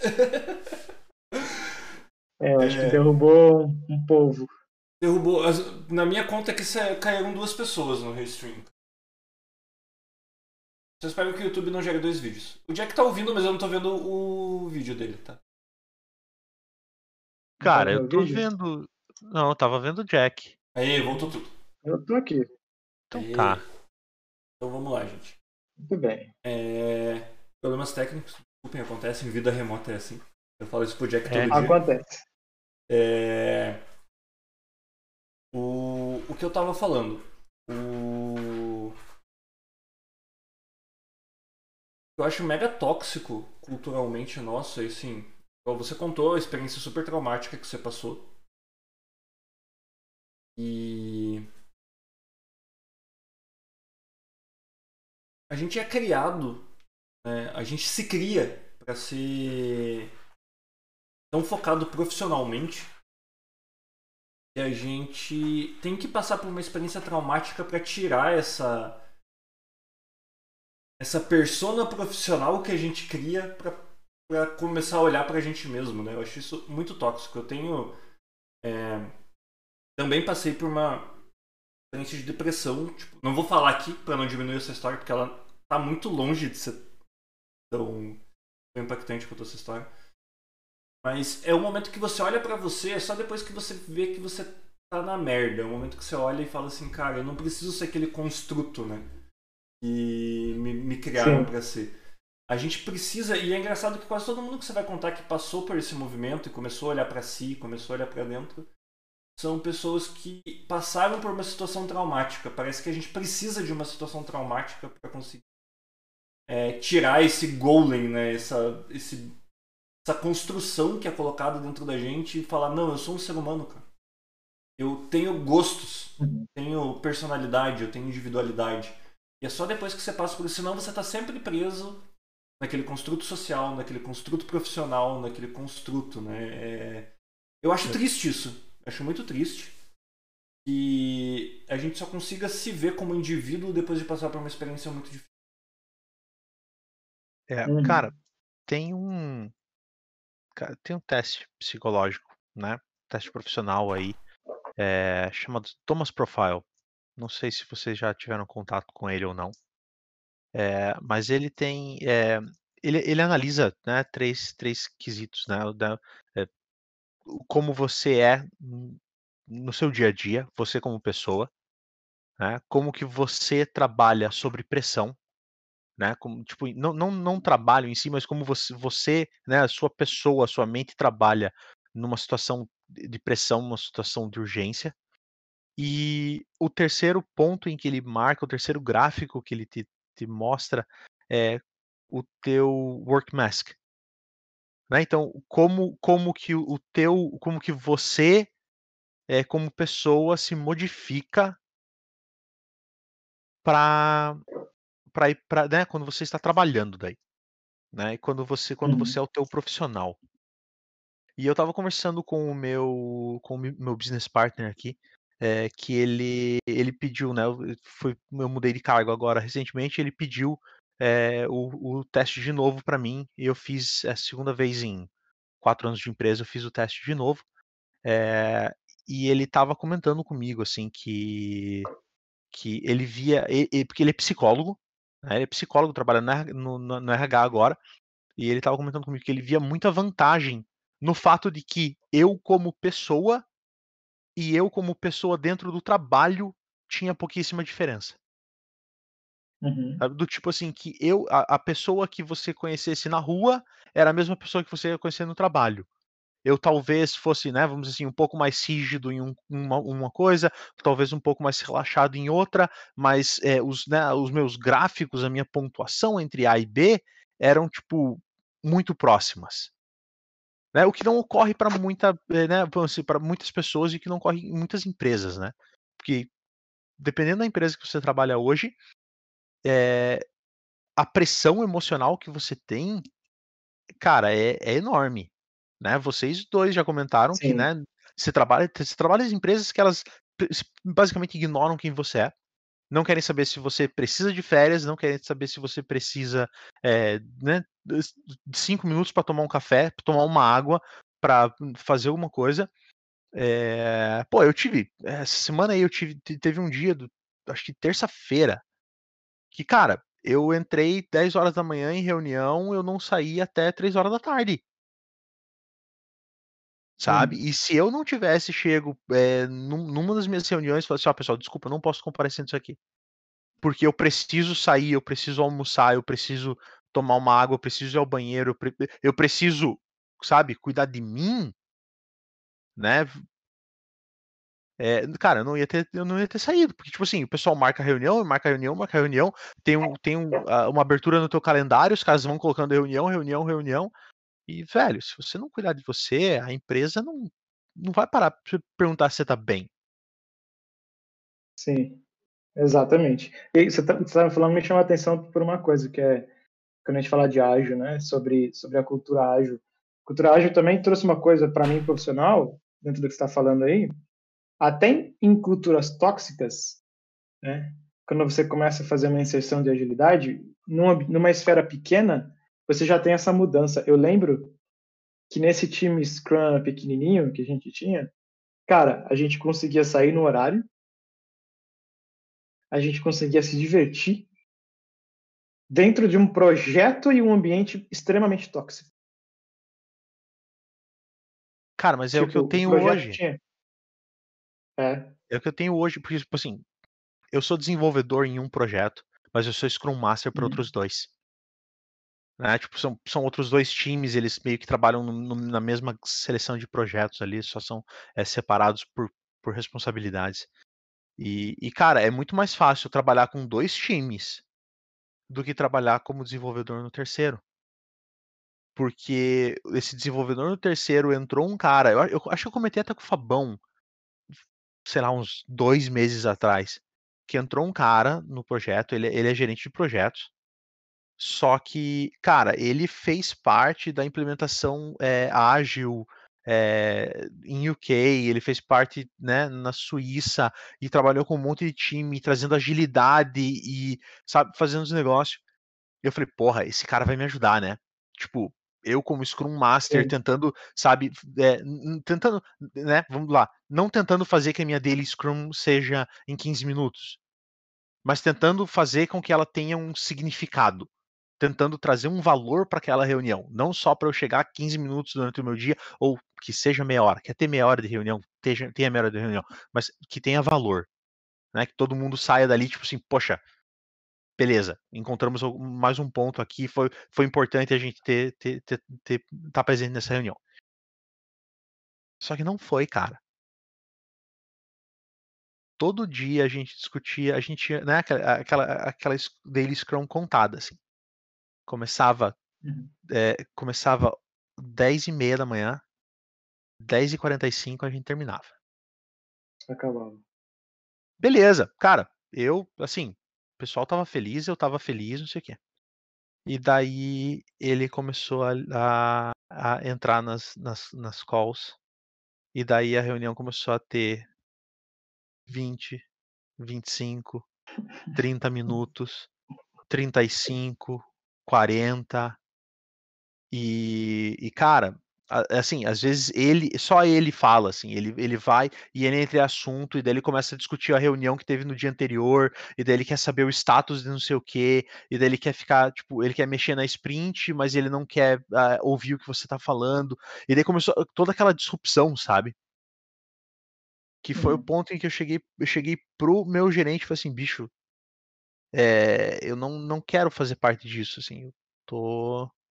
Ou a gente, né, tenta fazer com que os negócios sejam é, tenham um sentido de estar todo mundo ali, ou a gente não, sabe, porra, não tem necessidade de ter essa reunião, não tem necessidade de estar ali. E, cara, assim, tipo, ele, esse gerente, ele faz parte da cultura da empresa. A cultura da empresa é cheia de reunião, a cultura da empresa é, tipo, sabe, é muita dor de cabeça, é muito, tipo, é muita é, documentação desnecessária, é muita tomada de decisão desnecessária, é uns troços que, tipo, te deixa, que, que, sei lá, eu, pelo, pelo menos eu como Scrum Master, me deixa puto, assim, sabe? Uhum. Porque os caras, eles, eles, é, eles criaram, né, eles criaram, vamos dizer assim, uma distorção do ágil, aonde você tem ágil, mas no final da- da- da- da- das contas ali, o que eles querem é fazer comando e controle, Uhum. sabe? Porque o negócio deles não é o você ter o teu backlog dentro do teu time e você fazer as entregas. É você ter um, um outro sistema que fica analisando o teu backlog e se alguma coisa sai da linha, eles vão chegar e vão ter uma reunião com o teu gerente de projeto, com o teu é, PO, com os malucos ali do projeto, para saber o porquê que você não está entregando as coisas no, dentro da timeline, sabe? Uhum. Só que os caras, eles continuam tendo estimativa de tipo assim, ah, então, a gente tem aqui, ó, é, o que você consideraria, sei lá, 500 story points em, em histórias, e quando que você consegue entregar isso aqui? Sim. Isso é, tipo, absurdo. Continua torto, né? Uhum. Continua torto. É, então, é, interess... pô, foda. é, é interessante que, pro ponto né, do, de onde o ágil às vezes consegue criar uma esfera saudável dentro do ambiente muito tóxico, né? É, para mim, o que ressoa, ressoa bastante é. Eu, eu, vi outro dia nesses Instagram motivacional é, alguém falando sobre se você se você tem um emprego ou você ganha bem ou você aprende muito ou você tem os dois. Os dois é lindo.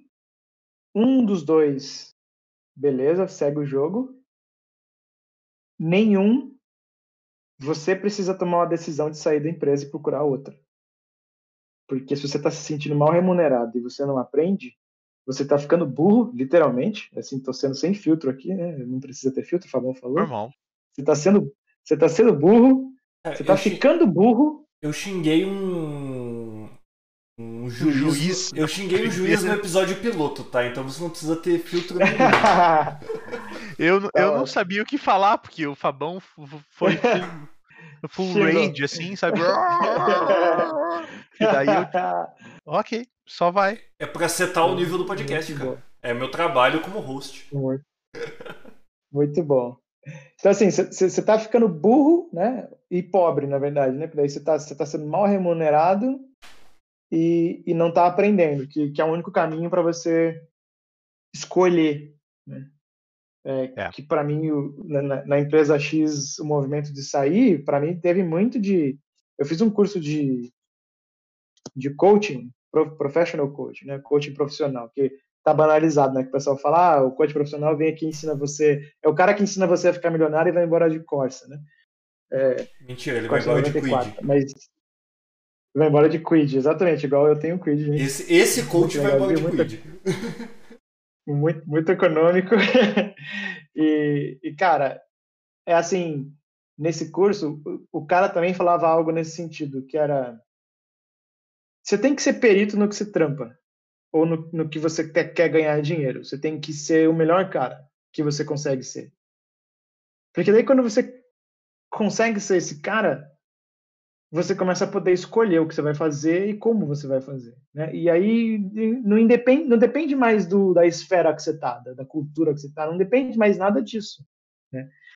E, e, isso, à medida que eu fui aprendendo ágil, além de trazer essa questão do lado de, de, de me desenvolver muito e desenvolver outras pessoas, né? A gente viu, tipo, a gente via pessoas assim, tipo, pô, sei lá, saía de uma reunião lá de, de, de de daily, 15 minutos, e tinha o desenvolvedor lá com problema de comunicação. O cara não, não sabia se comunicar direito, não tinha uns insights legal.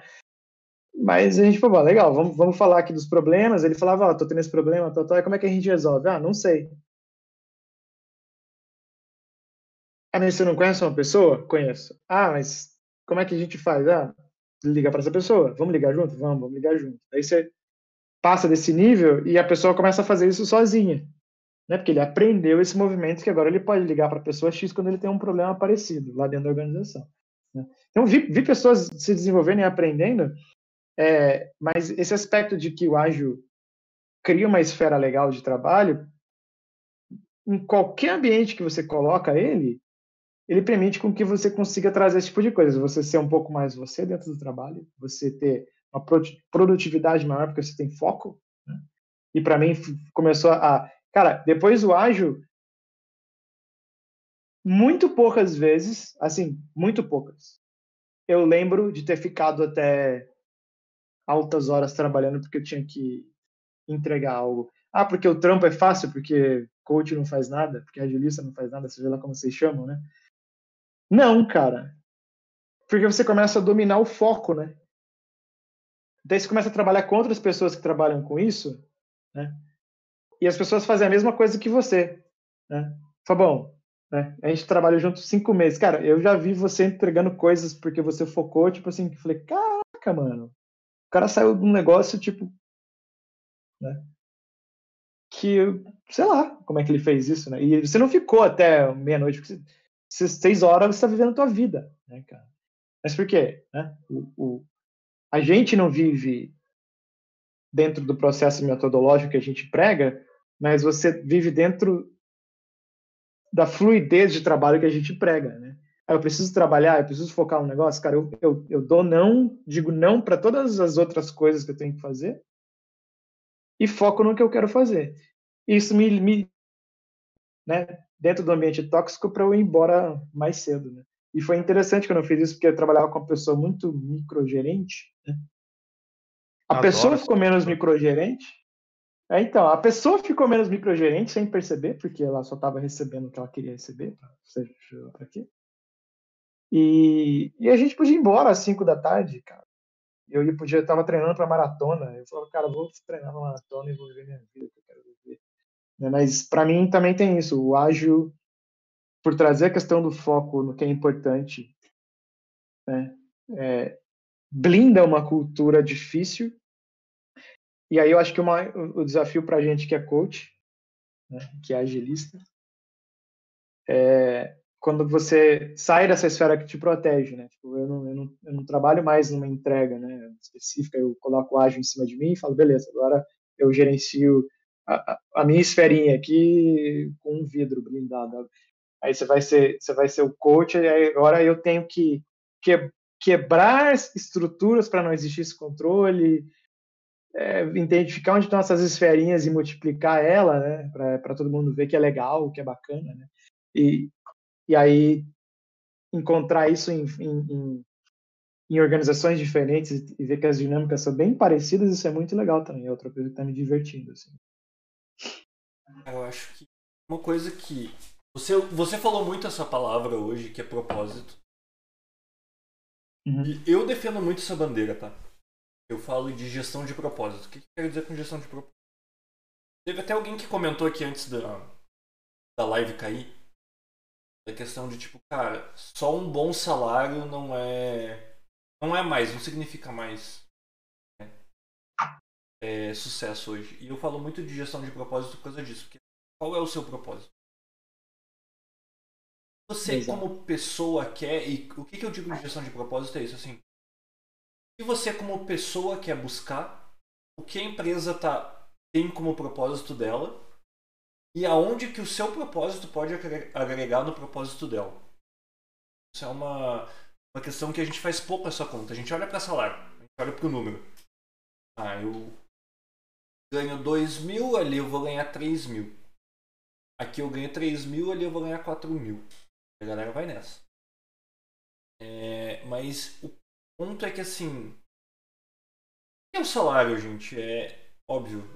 É a monetização do seu esforço aquilo que você entrega para a sociedade, a gente já falou isso em algum episódio no passado, você entrega um valor para a sociedade e aquilo vira monetizado para você por quê? Porque nem todo mundo precisa de um agilista, então eu não posso chegar e, e falar assim, ó, eu vou oferecer meu trabalho em troca da sua alface, eu vou oferecer meu trabalho em troca da sua do, do seu brócolis, né? Não, eu ofereço meu trabalho para um é. local que precisa dele, e isso vem monetizado para eu poder comprar meu alface e meu brócolis. É, é importante, boa remuneração é importante, eu não estou diminuindo antes que as cancelem na internet. É, mas acho que tem a questão do propósito, que é assim, você também é pago com propósito. Sabe? Se você. É, eu, quando fiz a minha movimentação de uma empresa tradicional para uma startup, eu saí, cara, eu abri mão de uns 15% do meu salário, cara. Eu fui para ganhar um salário menor. Caramba. Saca? É, assim, foi, foi uma decisão difícil. Eu tava me mudando. Aliás, eu não tava me mudando. Eu tava correndo atrás da aprovação do financiamento da minha casa. E eu consegui um trabalho, consegui uma proposta de emprego com valores que estavam muito próximos do meu, valores de no dress code, valores de individualidade, trabalho remoto, e que eu ia ganhar menos. E eu tinha um processo de financiamento rolando que precisava daquele meu salário atual para ser aprovado. E eu tive que tomar essa decisão. Uhum. Eu tomei. Eu tomei até, tipo. Cara, minha esposa me apoiou muito na época. Ela era a pessoa que mais queria a casa. Queria muito a casa. Ela falou, falou olha, se é pra você ficar feliz no seu trabalho, porque, cara, o meu trabalho anterior, ele, ele acabava com a minha vida uma situação nível tipo, cara, minha esposa ela ela me deixava do outro lado da rua, ela ia para a faculdade, daí ela ia com o carro, né? Ela me deixava do outro lado da rua. Eu só tinha que atravessar a rua para no prédio de trabalho. Cara, essa atravessar a rua me consumia num nível que parecia que eu andei 5 km para chegar lá.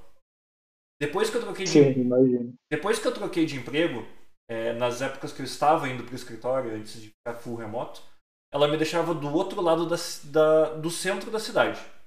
eu andava uma média de uns 5 km para chegar no, no escritório da, da, startup.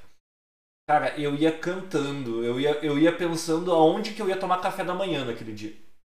Ah, hoje eu quero tomar café da manhã na barraquinha. Hoje eu quero tomar café da manhã na panificadora. Hoje vai ser no. É, no McDonald's que tem na, na 15 aqui de Curitiba. Por quê? Porque eu saí daquele ambiente tóxico, daquele ambiente tradicional. E. Sim. É, até, cara, até perdi. Eu me empolguei tanto com a fala do, da mudança de ambiente que até perdi o, o ponto inicial da fala. O ponto. É. Acontece, tá? Acontece bastante. Acontece. Do que, que a gente estava falando antes de eu entrar nessa parte da, da diferença das empresas? Você tá mudo, Gogol? Eu tinha falado do. E a perdolé. É, gerenciamento de propósitos, maninho. Gerenciamento de propósito. Boa, e... muito obrigado.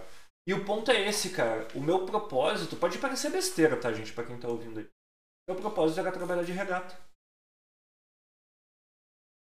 Porque tá bom. A gente, a gente entende que você gostaria de fazer isso, mas não é uma visão que o mundo merece, velho. Então, cara, então, né, evite por gentileza. O mundo não. Eu, eu não devo nada pro mundo, cara.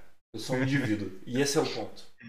A diferença não é a roupa, pode parecer besteira. Tipo, ah, cara, pô, é só colocar uma camisa. É só colocar uma calça jeans. Cara, é o respeito à minha decisão. Exato. Era isso que, cara, eu. para mim não, não não importava o quanto me pagasse. Eu não sentia. O fato de eu ter que colocar uma calça jeans para ir trabalhar fazia com que eu.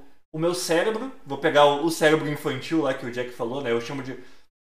Né, pessoas que vieram de, de, de psicologia, é, eu chamo de cérebro reptiliano. Tá? É aquele cérebro mais primitivo que a gente tem, o mais instintivo de todos. Quando eu ia colocar. Minha, cara, minha mulher já falou isso. Ela chegava e falava: Amor, vamos eu tava sentado com uma meia no pé e a outra segurando olhando para a parede. Eu travava no meio do caminho. Por quê? Meu cérebro reptiliano lá, o meu cérebro mais instintivo, ele o fato de eu colocar a calça jeans começava a dizer: você está se desindividualizando, você está abrindo mão de você, você está abrindo mão de você, você está abrindo mão de você. Rolando no papo, você está abrindo mão do seu propósito, você está abrindo mão do seu propósito. Não é para isso que você está indo, não é para isso que você acordou. E a partir do momento que eu estava indo para uma empresa onde é, isso era irrelevante para a empresa, porque isso é irrelevante para a empresa. A roupa que você está usando é relevante, cara. Você vai fazer o seu trabalho. Exatamente. Eu saía de casa de manhã, velho, pensando no café da manhã que eu ia tomar. Uma coisa humana, você tem o direito de escolher onde você vai tomar café da manhã. Saca? Mas era uma coisa que no, na empresa anterior eu não conseguia conceber isso. E quando eu falo de gestão de propósito, é isso, cara. É você pensar o que você quer pra sua vida. O que você tá buscando, o que te motiva. O que te dá propósito. Vem tudo isso que você falou de, desde que você começou a trabalhar com agilidade. Eu ouço como, cara, você encontrou o seu propósito ali. E quando você encontra o seu propósito, é igual você falou, né? Porra, não sou eu que vou dizer se eu entreguei grandes coisas ou não, foi você que disse. Mas, cara, você entregou uma parada e você não ficou trabalhando até de madrugada. Mas é que. Quando eu tenho essa filosofia, tá? Quando a empresa lá abre mão primeiro, você quer retribuir. Então sim, teve muitas vezes que eu. Teve muitas vezes que eu varei a noite, mas eu não, não contei para ninguém. Só que, uhum. no dia. Ninguém precisa meu... saber, né? É, não, e assim, no, no, no, episódio anterior eu falei, no dia que meu gato ficou doente, cara. Você, você foi a pessoa que assumiu a reunião, cara, no dia que meu gato ficou doente. Você, você vai falar de camarote aqui. Cara, eu só te mandei um, um, um chat no, no Slack e falei, Jack, não tô em condições de tocar a reunião, cara. Você assumiu a reunião, eu saí para resolver o que eu tinha que resolver. Ah, cara, quando você tem uma entrega dessas, a tua próxima reação é. Opa! Até caiu o notebook, eu fiquei falando do gato e ele derrubou o notebook. É... Quando você tem uma, uma entrega dessas para você, a tua próxima reação é eu quero retribuir. E você ter que ficar. E você. Não é você ter que ficar, você ficar até mais tarde para entregar alguma coisa e se torna algo seu. Exato, uma escolha, né? Uma escolha, cara. Eu quis. Eu poderia ter demorado uma semana para fazer alguma coisa. Eu quis fazer em um dia.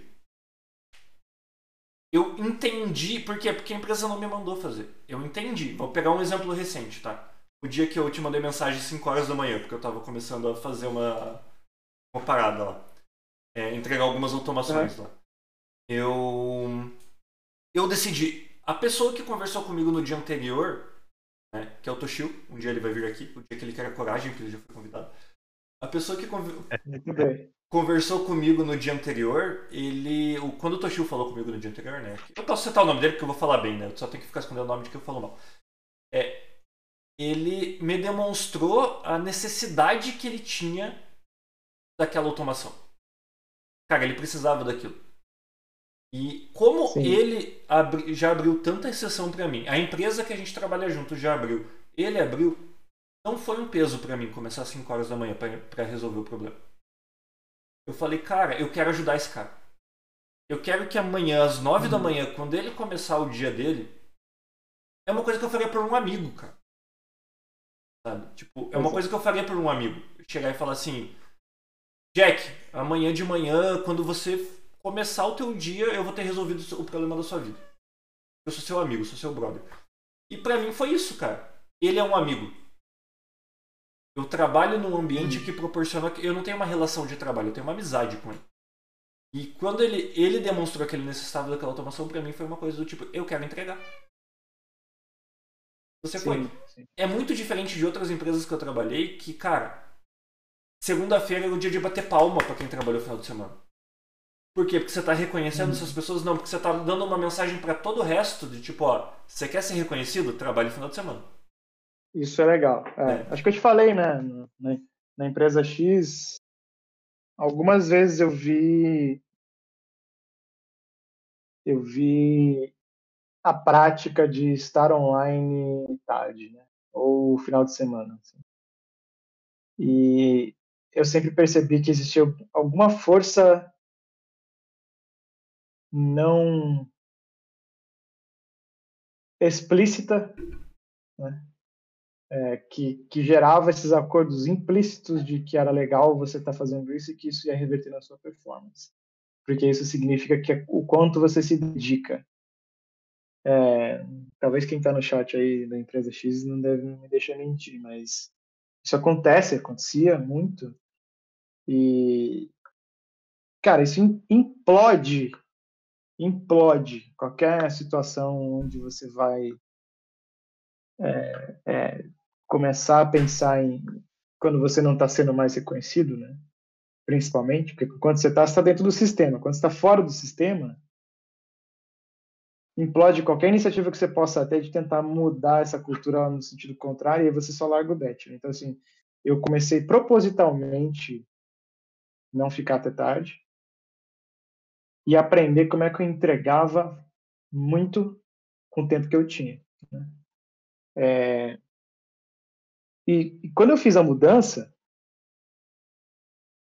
eu tinha certeza do meu propósito. Eu não tinha certeza, porque eu não tinha a baliza, de que, de que o quanto que eu entregava era realmente bom ou não. Essa certeza eu não tinha, tá? De verdade, assim. E eu ficava, cara, será que lá eu vou encontrar uma galera que vai fazer o triplo do que eu faço e eu vou me dar mal, eu vou perder o emprego e vou ficar na rua? depois dos três meses de, experiência. E tudo isso que você falou aí me, me faz pensar também que a cultura, né, traz a cultura não tóxica, né? Ela traz uma liberdade, que é o que você falou aí. Então, por exemplo, para mim, cara, quando eu vi o teu vídeo, eu te conheci pelo vídeo, né, cara, trabalhando de regata, eu falei assim, mano, no mínimo esse cara se sente livre para fazer o trampo dele, porque né, ele trampa de regata. E eu até demorei um pouquinho, você, deve ter notado, mas eu até te falei esses dias que a boina, algumas coisas que eu, que eu gosto de usar, né? Começaram a aparecer depois, mas eu também comecei a sentir essa liberdade de ser eu, assim, tipo, porque quem sou eu, né? Ah, eu sou esse. É, e, e aí nessa dinâmica nossa de trabalho junto, que acho que é legal abordar, que é, que é aquela coisa, quando você encontra esse ambiente, a empresa te suporta, você, tem, você consegue construir relacionamentos, porque as, as pessoas estão num propósito. Você compra o propósito da organização, você compra o propósito da pessoa e, você, e, e você se torna um cara que você é capaz de, de criar um ambiente onde se entrega muito. Né? E, e é interessante isso, porque assim, na, na, nessa, nessa, nessa yin yang que a gente tem, né, Fubão? De, de ser diferentes estilos, o, o que eu encontrei muito foi assim, eu quero, eu quero ser professor um dia, tá, gente? Eu, isso faz parte do meu propósito. Eu quero dar aula, quero né, tá num, numa pegada talvez universitária, sei lá. Eu, eu, eu tentei dar aula de ágil estando pela empresa X, isso não foi possível. É, quero tentar de volta em breve, né? Voltar a fazer isso. Mas por quê? Tem certas coisas que você fala quando você está ensinando que, que é só por experiência. Então, por exemplo, essa experiência de hoje que a gente vive aí, Fabão, é assim, cara, a gente potencializa o que cada um tem de melhor e a gente ainda consegue aplicar isso em contexto, né? Tipo, pô, tal contexto talvez você seja melhor você falar um treco ou eu falar, né? É, os conhecimentos que você tem, eles potencializam os meus e, e várias vezes de coisas que você fala, eu não pensaria com o que eu conheço. Então eu não conseguiria fazer sozinho. Né? Eu não, eu não teria essa visão se eu tivesse me sentindo que você é um competidor direto comigo. Né? Eu ia estar tentando achar oportunidade para ser melhor que você, mesmo que isso fosse só num, num pedacinho para isso me dar uma vantagem sobre você e talvez ia me, me tirar a oportunidade de ver, por exemplo, ah, que quando eu coloco lá um slide, que eu gosto de colocar o slide com o meu toque, ele fica bonitinho, que se eu chegar e levar um Lero com você, você vai falar para mim assim, Jack. E se você virar essa parada de cabeça para baixo, isso aqui funciona assim, eu vi, e eu vou olhar e falar assim, cara, tá aí, né? Mas você vê qual coisa construída, né? Tipo, construir o que você o que você conhece com o que você conhece, mas usar o que o outro vê de diferente, constrói para quem? Constrói para todo mundo, né? Constrói para organização hoje. Você é um cara diferente, eu sou um cara diferente nesses meses, poucos meses. Minha comunicação é diferente, meu posicionamento é diferente. E aí, de forma engraçada e, talvez pareça até cômica, assim, né? Que é ou, ou sarcástica. O que a gente prega é colaboração, né, cara? E, e, aí você passa a ser um agilista que você tem um exemplo de colaboração trabalhando como agilista. O que, que é colaboração hoje? Opa, então legal, hoje, hoje se pode falar, né? Eu, eu consigo chegar para um grupo de pessoas jovens e dizer, cara, você, você precisa usar tudo que você tem para construir algo, sabendo que alguém vai trazer um negócio e vai deixar o que você pensava que era bom muito melhor, sem você colocar o ego na frente. Né? Por quê? Porque você não tem um sistema te medindo. Você... A gente tem um sistema medindo a gente. Mas o propósito das coisas e como as coisas funcionam, os mecanismos pelos quais eles funcionam, permitem que, que essa colaboração aconteça. Então, cara, hoje eu consigo ter um modelo de colaboração pelo que eu estou vivendo, que eu consigo usar ele de mentoria para alguém, né? Tipo, eu consigo chegar com um time e falar assim, gente, vocês precisam construir uns para os outros, né?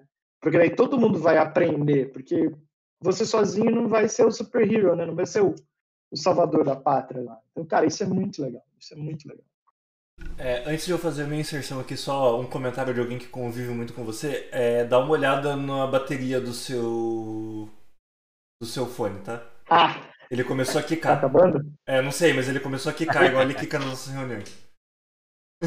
Boa, eu vou ser quicado em breve daqui, então eu vou eu tô com o outro carregando aqui. Cara, é, é, eu tiro sarro porque trabalhar com o Jack, ele tem três headsets. Ele troca de, de headset no meio da reunião, porque as baterias vão acabando. Em vez de ele carregar, ele vai ficar trocando de headset. Cara, mas eu. Eu tenho, eu tenho esse daqui, né? Que é, é cabão, né? Então não, eu não perco. Eu não tenho. Não, não tenho bateria, não preciso me preocupar em carregar. É, só que a empresa que eu, que eu trabalho, ela tem a mania do comando e controle, né? Então ela controla até o equipamento que eu estou usando. Hum. Né? Então aqueles, eu estou usando o meu computador de casa com o meu headset e os filhos da puta têm a coragem de chegar e dizer que o meu headset não é compatível com é, as políticas da empresa. porque eu estou usando um headset, né? DTS 5.1 canais, o caralho, um tesão de headset. Eles dizem assim, não, mas isso aqui não é compatível com os nossos, então verifique se, né, o seu se, se tem a qualidade necessária. Quando eu entro em reuniões e você tem aqueles mané que eles, eles, eles carregam o microfone no nariz e eu, eles estão mastigando a porra do microfone e é headset provido pela empresa. Uhum. Sabe, tipo assim, peraí, não, peraí, vamos, vamos, vamos equilibrar o um negócio aqui. O meu headset não é bom, mas o headset que você está fornecendo tá pior ainda. O que vocês que faz com a minha vida, cacete? E tipo, não, é, os, os headset lazarento, cara. Eu tenho um cara que ele entra, ele entra na reunião e ele. Cara, ele não consegue, ele não pode respirar. Porque, tipo, a sensibilidade do microfone dele é, é cabulosa, assim, e só dele respirar fica aquele. E o Darth Vader na, na call, assim. Eu fico. Porra, velho. E ele nunca fica mutado. Trabalha em equipe zero, né? Isso entra naquela parte que a gente tá falando da desindividualização. Cara, é seu equipamento, é como você se sente melhor de usar. Exatamente. O, você, você não tem a obrigação de estar sempre com o, o equipamento. O equipamento fornecido pela companhia ele é importante porque tem gente que não tem acesso. Com certeza. Então, a pessoa receber um equipamento mínimo é importante, mas se você tem um outro que faz você se sentir mais à vontade e entrega né, um headset, o objetivo dele é uhum. comunicar. É entregar som e receber som. Ele tá fazendo as duas coisas, a empresa não tem que se meter, cara. Uhum. É... Cara, eu vim do ambiente onde eu não conseguia colocar coisas USB. As portas USB eram todas travadas. Cara, eu vim, ah, eu vim de uma empresa onde as, é, eu, a, mes, a mesma coisa, mesma, mesmo protocolo, as portas USB eram travadas e o equipamento padrão da empresa, sabe o que, que era? Mouse hum. USB. É, então. Aí você fala, mano. Eles te entregavam um mouse USB para usar no notebook, mas o notebook não aceitava o mouse USB. E você tinha que abrir um chamado para liberar seu mouse USB. Que durava. Que quando era atendido durava um mês, por quê? Porque depois. De, não, dois meses. Porque depois de dois meses a. rodava o. a política de, de acessos do AD. Aí você tinha que resetar a tua uhum. senha, e quando você resetasse a tua senha, o seu mouse deixava de ser reconhecido de novo. Você tinha que abrir mais um chamado. Ridículo, cara. Ridículo. Cara, mas, mas é, é, dessas políticas, assim, é, foi, teve, teve, essa segunda essa segunda-feira agora aconteceu pela segunda vez comigo. Minha conta do Gira parou de funcionar. Assim, não, não foi a minha conta AD que parou de funcionar foi minha conta do Gira. O, a minha conta que eu uso no Linux é a mesma conta que eu uso para logar no Windows, é a mesma conta que eu uso para fazer uma caralhada de coisa dentro da empresa, e estava tudo funcionando. Eu só não conseguia conectar no, no, no Gira. Daí você chega e per pergunta pros caras, tipo assim, ah, por quê? Ah, a gente não sabe. Tá, não, mas peraí, eu tô perdido. É, vocês são os caras que, que são administradores do Gira. Hum. Como o que, o que na aplicação de vocês tá dando pau? Me explica aí, por gentileza, me ajuda um pouquinho, sabe? E os caras, não, a gente não sabe. Mas eles levam três é, dias pra, né? pra, restaurar minha conta. Então quer dizer que é. eu perco segunda, terça e quarta-feira pros caras é, restaurarem a minha conta. É, agora concorda que para esse ponto do Fabão, se você tá com um propósito comprado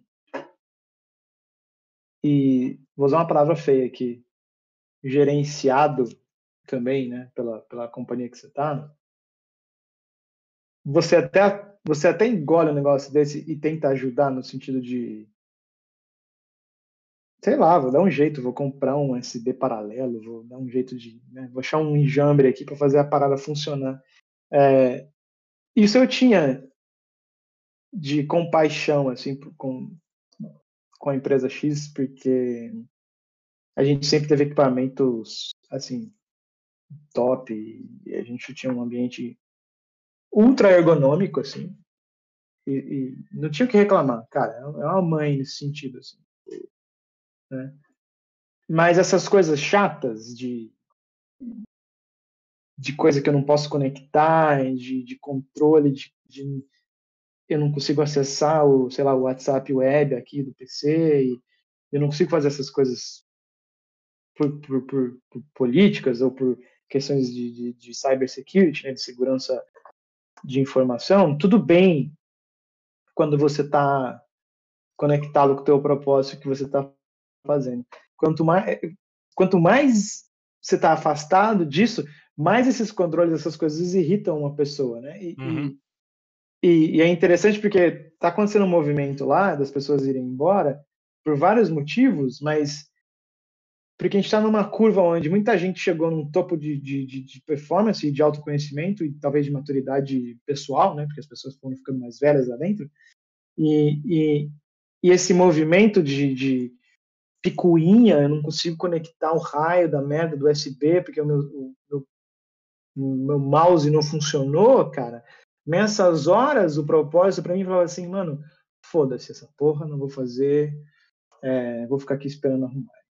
Cara, mas é, eu, ó, recebi esse carinha aqui, ó, da empresa, né? É, eu uso ele, cara, basicamente eu uso ele para fazer o gerenciamento do meu time, né? Eu tenho, eh, como, como gerente de projetos, eu tenho é, alguns malucos que são de projetos completamente diferentes do meu, mas eu sou, né, o gerente, é, line manager, direct, direct manager deles lá. É, e cara, basicamente eu uso a VPN desse cara para eu para eu tratar de bônus de salário e né, assunto mais é, vamos dizer assim sensitivo. Uhum. Mas, uhum. mas cara, eu conectando na VPN, eu tenho YouTube, eu tenho Facebook, eu tenho WhatsApp Web, eu tenho, cara, eu tenho tudo assim. Tipo, eu não tenho a minha VPN em si, ela funciona para eu acessar o, o né, os sistemas da empresa, dados sensitivos da empresa, mas independente do ambiente que eu estive dentro da, da minha empresa, eles nunca me bloquearam nisso.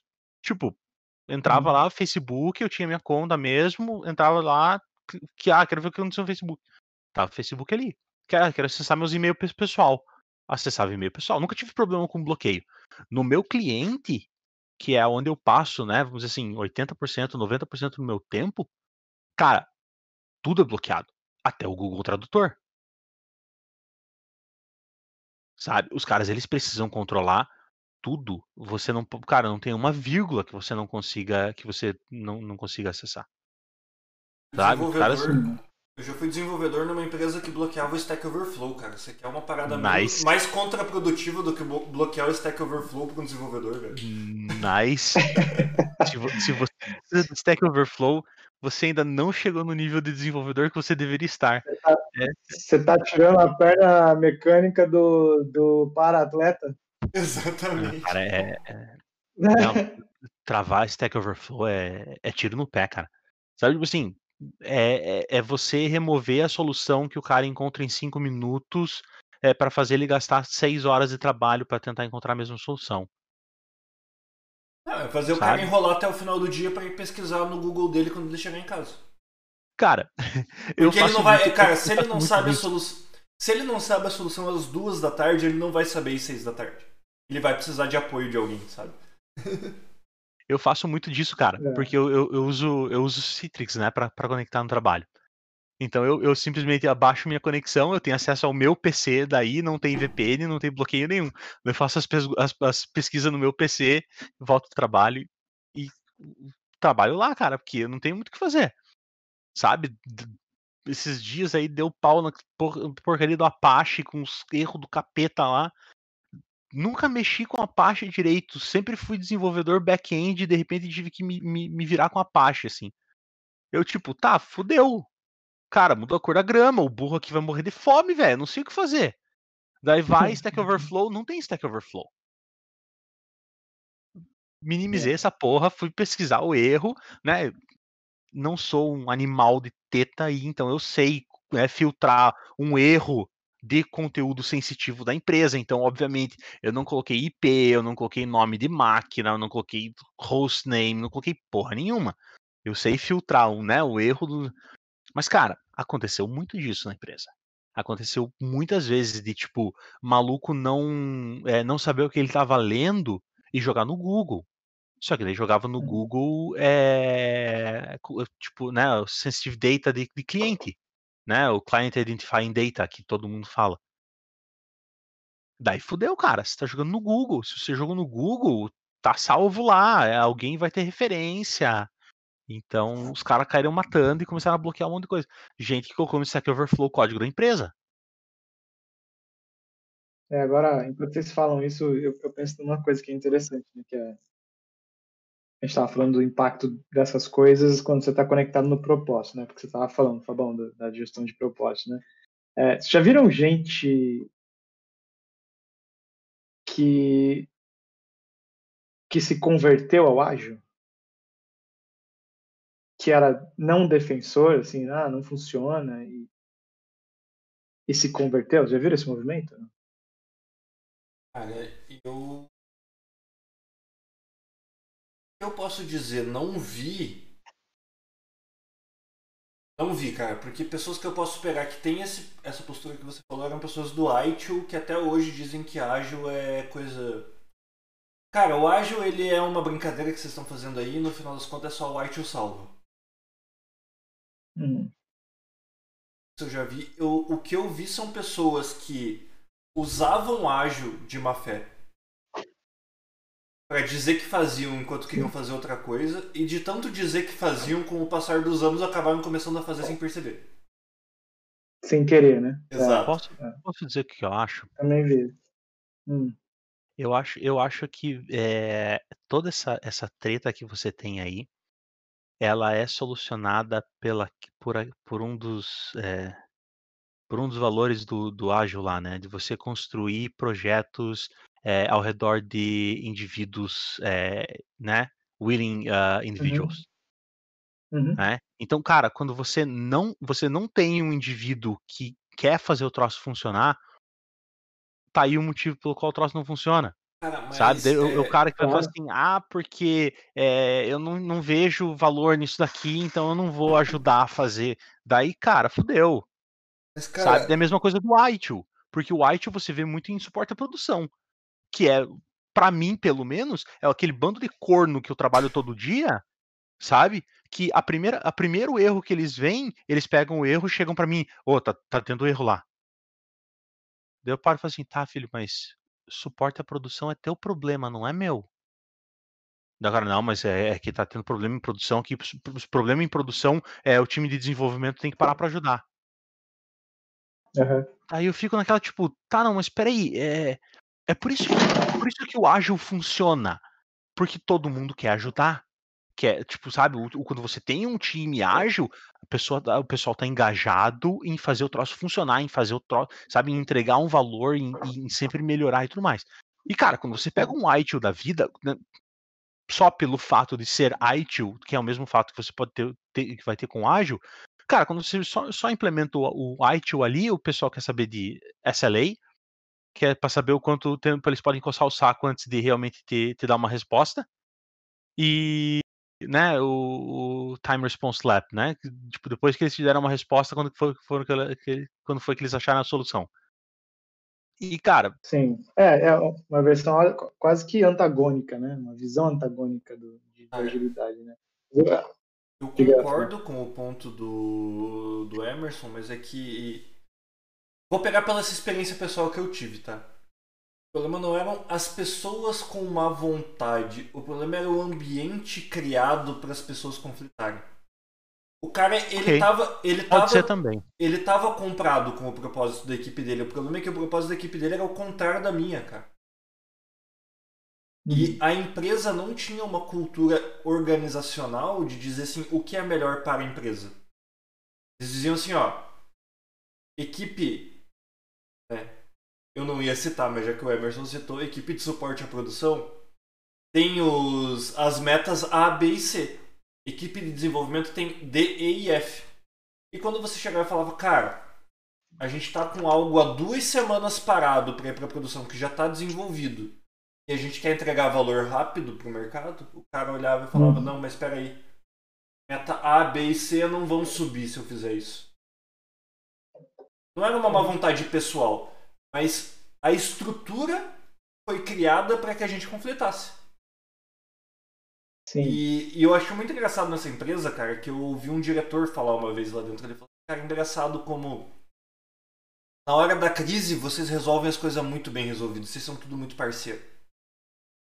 Vocês, cara, se você é, é armar uma war room para você ver sucesso na sua empresa. E eu fui o cara que rebateu esse diretor. Eu falei, cara, o problema é a partir do momento que a crise está instaurada, que o war room está aberto, é o momento que você já achou o culpado. Você já disse qual é a meta que vai ser penalizada e aí ninguém mais está preocupado com a meta. Aí a gente quer resolver o problema da empresa. Mas a empresa criou uma situação onde é, você estar comprado com o propósito da sua área significava que você estava contra o propósito de umas quatro outras áreas. De outra, né? É, e, a competição, e, né? E isso é uma parada. O Jack até falou ali. Ah, é. Eu acho ruim a palavra gestão. Não, eu acho que a gente vê gestão. A gente convive com gestões tão ruins que a gente começou a usar essa. a ouvir essa palavra como negativa. Mas você. Como para gerir expectativas, eu acho que é exatamente isso. É você olhar e falar assim, qual é a expectativa do Emerson de estar aqui às 5 da manhã já, Emerson? Não. Não, são duas e meia. Às duas e meia da manhã. Duas e meia. Qual é a expectativa do, do Jack de estar aqui, tipo, gravando? Qual é a minha de estar hospedando o, o podcast?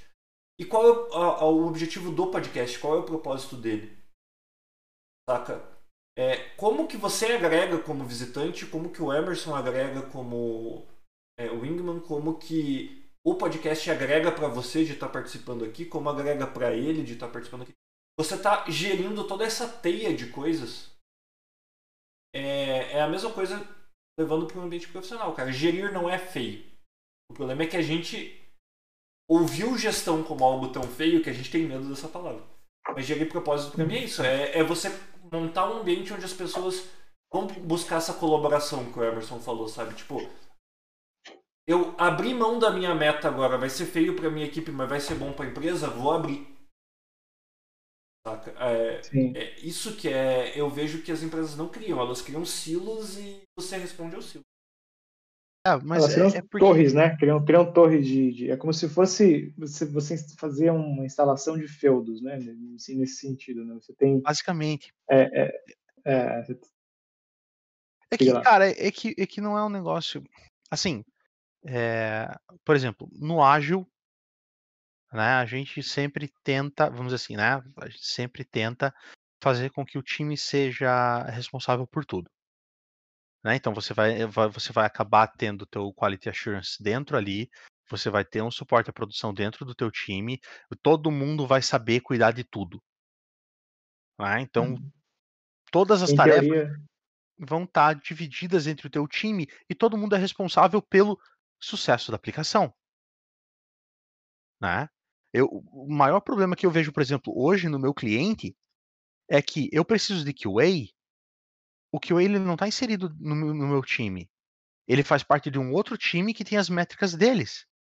E daí, hum. quando chega explode produção, é um outro time que não está interessado no sucesso da minha aplicação, está interessado em resolver um incidente.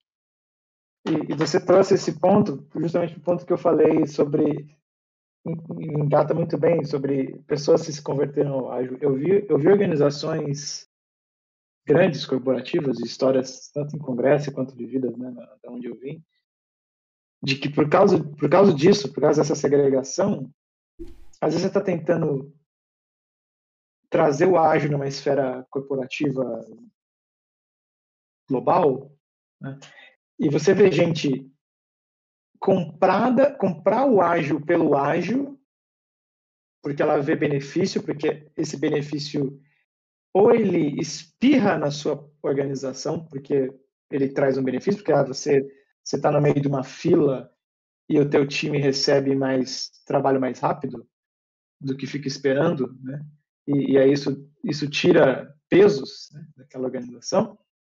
Mas eu já vi organizações não gostando do ágil pelo ágil mal feito, ou pelo ágil desestruturado, ou pelo ágil no ponto errado, que é eu tenho uma, uma organização que, que, que seta um, um, nível de serviço, seja lá a natureza do trabalho que ela faz, e, e, e essa outra organização trabalha com planejamento em escala né, trimestral, uhum. naquele método método famoso, né, que a gente conhece. Aquele método Que gera bastante. salvo. Isso, aquele método salvo, aquele método que dá dinheiro para quem dá aula, né? é, sobre isso, né? E, e cara, não funcionava, por quê? Porque eu, eu tenho um ambiente onde os caras que estão dentro da minha empresa, que estão fazendo um negócio, quando eu chego neles, eles falam, não, passa amanhã, passa daqui três meses. Aí você fica, cara, onde que eu trabalho? Na empresa X, é você também, é. Mas e. Então quer dizer que agora, porque você faz esse método inovador de planejamento trimestral, você agora então não atende mais o vizinho? Porque ele precisa também andar com as coisas dele, mas é mais importante o seu. Sim, é. Ah, entendi. E, cara, eu vi, eu vi gente impactada negativamente e positivamente pelo trimestral que funciona, né? Que, que era mais focado em focar as entregas certas no lugar certo, com, com, com uma estruturação de, baseada em inovação mais do que em entrega, né? É, vamos, vamos focar no que, é, no, no, no que agrega, né? E, obviamente, isso gera né, um, um, inovação vai sempre gerar gente querendo inovar, né? nunca vai ser o contrário. É, e aí, esse movimento de inovar começa a colidir quando você para numa fila dessa. Cara, dentro da mesma organização, né? Aí você para numa fila dessa de, de esteira de três meses que não atende essa inovação. E aí você olha para aquilo e fala assim, cara, mas a gente está no mesmo lugar e está acontecendo esse movimento e você não consegue encontrar uma, uma solução porque, essencialmente, é, ou o negócio é complexo demais para você fazer a coisa conviver, ou não se tem interesse de derrubar, eu, eu chamava muito isso de derrubar os feudos, né? Que você falou aí do exemplo do QA, né?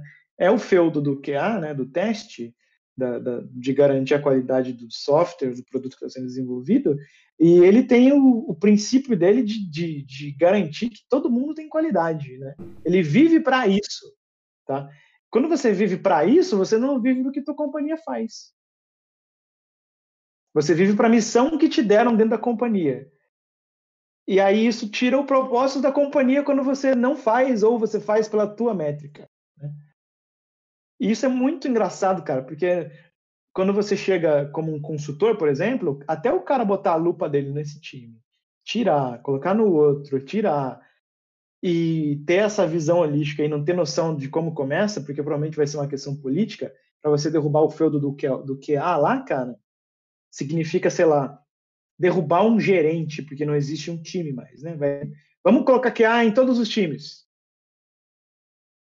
Essa organização provavelmente não vai querer se desmanchar, porque tem uma estrutura hierárquica lá dentro. Tem, tem, tem sei lá, tem technical lead, tem arquiteto, tem cara de gabarito lá dentro, né? Que, que tem um propósito que ele não vai querer largar a mão do peixe. Não é um cara, é uma, é uma é, um, é uma é uma são tribos de pessoas assim que não vão querer falar assim, cara, se você desmontar isso aqui, o meu propósito não existe mais, né?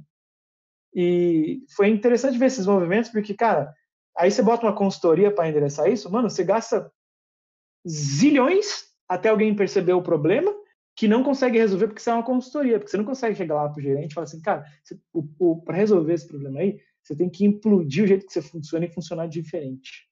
Ninguém quer fazer isso. Né? Cara, é, é, é, às vezes é o é o medo de você ser parte do problema, né? Sim. Eu tive eu tive essa discussão com com um piazão é, de, um, de um time meu.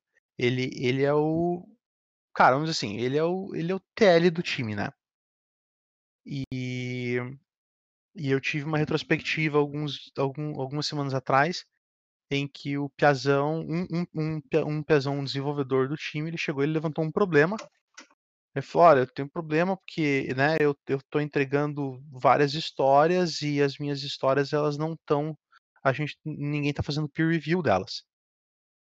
Uhum. Né, e eu acho que a gente deveria trabalhar num modo de que os, né, que peer review fosse, né, fosse feito de uma maneira mais é, sólida e todo mundo praticasse isso de uma maneira né, como se fosse algo diário ou uma coisa a cada dois dias, né? Alguma coisa do gênero.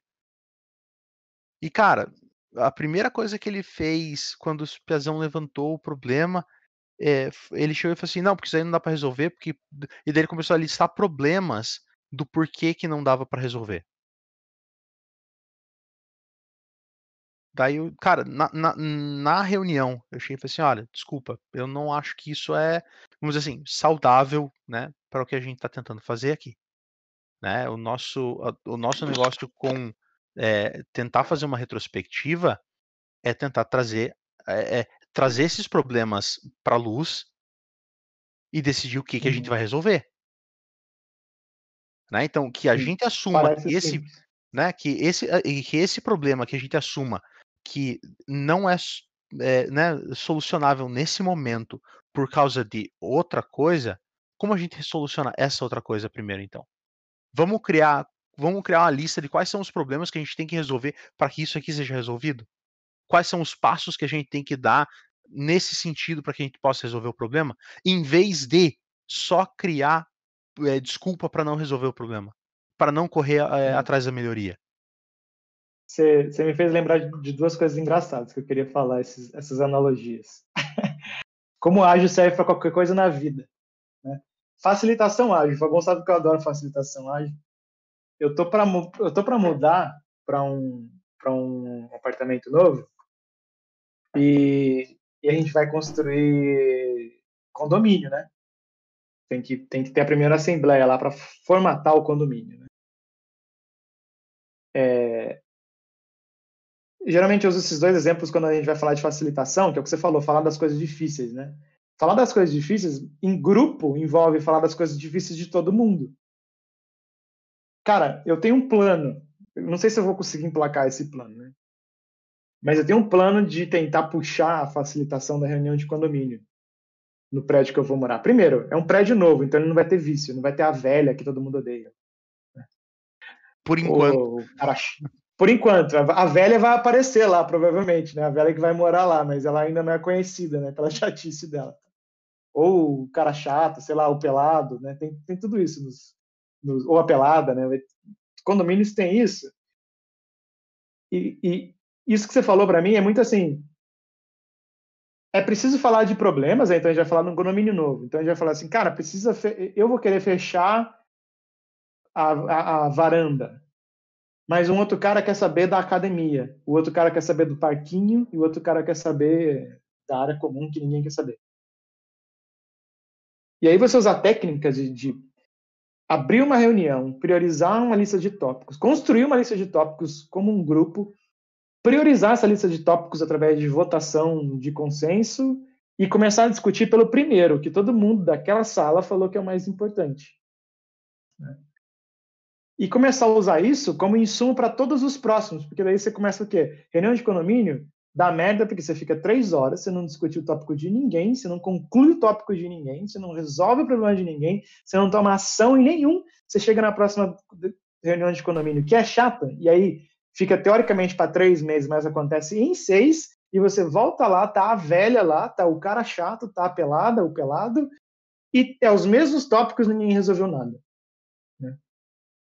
E facilitação ágil né, tem muito disso, de, de, de construir em cima do, do, do, do, do que o time é capaz de ele mesmo, em consenso, votar, dizer que é prioritário sem ter o facilitador falando que esse é o prioritário, que quem fala é o grupo. Cara, isso para mim é mágico, assim. Tipo, você... Eu, eu comecei a perceber que facilitação era legal quando eu, quando eu consegui entrar numa sala, deixar a galera em discussão assim, porque estava todo mundo discutindo no que todo mundo queria discutir, e você consegue sair da sala por 10 minutos e ninguém percebe que você não está mais lá, sendo o facilitador. Aí você entrou você no... Não, aí você entrou num tópico que você sabe o quanto eu gosto. Não é o quanto eu gosto, porque eu odeio ter que discutir isso, porque significa que as pessoas ainda não aprenderam. Mas é exatamente é. esse ponto, cara. É quão importante é. Entendo o que você falou facilitação. Quão importante uhum. é você resolver isso e ao mesmo tempo ensinar as pessoas que o dia que o Jack não tiver lá para essa o, a reunião de condomínio não pode ser adiada. Boa. Porque o primeiro Boa. passo depois que você faz isso, a galera olhar e falar assim: Nossa, antes a gente não resolvia nada, agora a gente Você resolve. faz. Esse cara tem que estar aqui toda a reunião. E tipo, cara, se você cria esse ambiente, você está sendo anti-ágil também. Porque você está dizendo Sim. assim: Eu sou o gargalo agora, eu tirei o gargalo de vocês. De fato. Isso é verdade, Fabão. E eu acho que eu, eu aprendi a olhar com muito mais empatia para isso trabalhando contigo, cara. Você trouxe essa visão para mim. E, cara, o que você falou é perfeito. Acho que é. Eu consegui ir nessa reunião de condomínio e achar pelo menos dois ou três caras, né? Ó, observa o que a gente está fazendo aqui, né? Você faz, você não precisa ser o Jack, não precisa ser ninguém, não precisa ser Fabão, não precisa ser ninguém, né? Só precisa entender o método, né? Ó, você vai chegar aqui, vai listar tópico, vai, vai colher tópico, vai listar tópico, vai votar tópico e vai conversar, né? E vai, e vai dar time box, né? Vai dar tempo de conversa, que senão a velha não para de falar lá. E, e aí você ensina facilitação e, e- e exa- exatamente isso, Fabão. Você cria a não dependência no Jesus Cristo, né? Que, que acho que foi uma das coisas que mais que mais me chamou a atenção quando eu falei sobre isso, porque eu acho que o Fabão comprou o meu ágil quando eu falei sobre essa história. Porque eu tive uma eu tive uma visão tua assim na webcam que eu falei assim, nossa, acho que esse cara vai começar a querer trabalhar comigo, porque quando eu falei de Jesus Cristo, né? É que Jesus Cristo podia andar na água, podia, sei lá, fazer nego voar, podia, ele podia voar, ele podia fazer o que ele quisesse, mano. Ele tinha superpoderes. E ele arrumou 12 caras, e um cara, inclusive, ia ser pau no cu, e ele sabia, pra resolver a treta pra ele, né? Pra ajudar ele a resolver a treta. Falou assim, mano, a gente tem uma treta absurda, a gente tem que resolver junto. E, e eu tinha esse exemplo, Fabão, comigo, que eu carregava, né, do, do- de Jesus, né, para falar de descentralização, e quando eu facilitava e fazia com que as pessoas achavam que só eu facilitava bem, eu criava isso que você falou, né? Eu criava dependência e eu era o anti-ágil, né? nesse sentido. Então, cara, isso para mim foi uma lição muito boa que você falou que isso me trouxe assim, tipo, faz muito sentido. E a outra coisa que eu acho que ágil é legal é a DR, né, cara? Muita DR de casal não podia ser resolvida com técnica ágil. Tipo, focar no problema, né? Ah, você me traiu na semana passada. Ah, mas aí você tá falando da traição. Lá, lá, lá, lá, lá, lá. Mas em 1983, você também viu todo o futebol às quatro da manhã. E daí, na semana retrasada, você não lavou a louça, né? Então, assim, se você seta o, o, o stage da DR, né? Você vai assim, amor, aí seja o homem ou a mulher, né, que eu falando. Do que, que a gente vai falar? Isso. A gente tem um propósito aqui nesse papo, né? Ah, tenho. Qual que é o propósito? Ah, a gente ficar bem? Ou eu ficar, ou você ficar satisfeito? Diga, por favor. Não, pode terminar. Você vai falar assim: Você vai terminar e eu vou quebrar seu argumento com o seu, seu próprio argumento anterior, tá? Mas pode terminar. Tá bom, vou, vou gostar do desafio. Mas para mim, assim, ficou, ficou claro que quando eu comecei a tentar balizar DRs com ágil, no mínimo eu conseguia ter um foco de para onde a gente quer ir com essa conversa. E DR, acho que no contexto aqui eu tô falando de DR de casal, mas pode ser DR, né? Com amigo, DR, com quem for. Para onde a gente vai com esse papo? A gente tem um time box, né? A gente tem. Se é, se é um DR, sei lá, na tua casa com a tua mulher, você tem o time box até a hora de dormir. Mesmo você tenha começado meio-dia o papo, né? E é um sábado. o time box provavelmente é muito longo, mas vamos setar um time box, então não vamos ficar até de noite? Não, então vamos, vamos falar por um tempo e a gente vê o que, que, que anda daqui. E, e, cara, quando você faz isso, é muito, eu achei muito interessante, né? O que a facilitação criou para mim, como você conseguia influenciar a outra pessoa também a não trazer os assuntos aleatórios e a não inferir coisas no sentido que vai contra o propósito da conversa. Né? Isso para mim, cara, eu comecei a usar isso tipo, em qualquer discussão. Assim, tipo, lógico, quando eu tô emocionalmente equilibrado. Se você não tá, você manda tomar no cu e começa. Mas... Tem que ter um controle para isso. Mas assim, para mim fez muito sentido. Diga lá, Fabão. Não, mas é exatamente isso que eu ia falar que, que é o que quebra o seu argumento, que eu acho que na DR não funciona a agilidade. Então. Porque na DR é, romântica ocidental, tá, gente? Ocidental tradicional, tá? Por quê? É, e eu vou voltar no ponto anterior que a gente falou da não dependência, do facilitador. Cara, agilidade funciona a partir do momento que o agilista é neutro.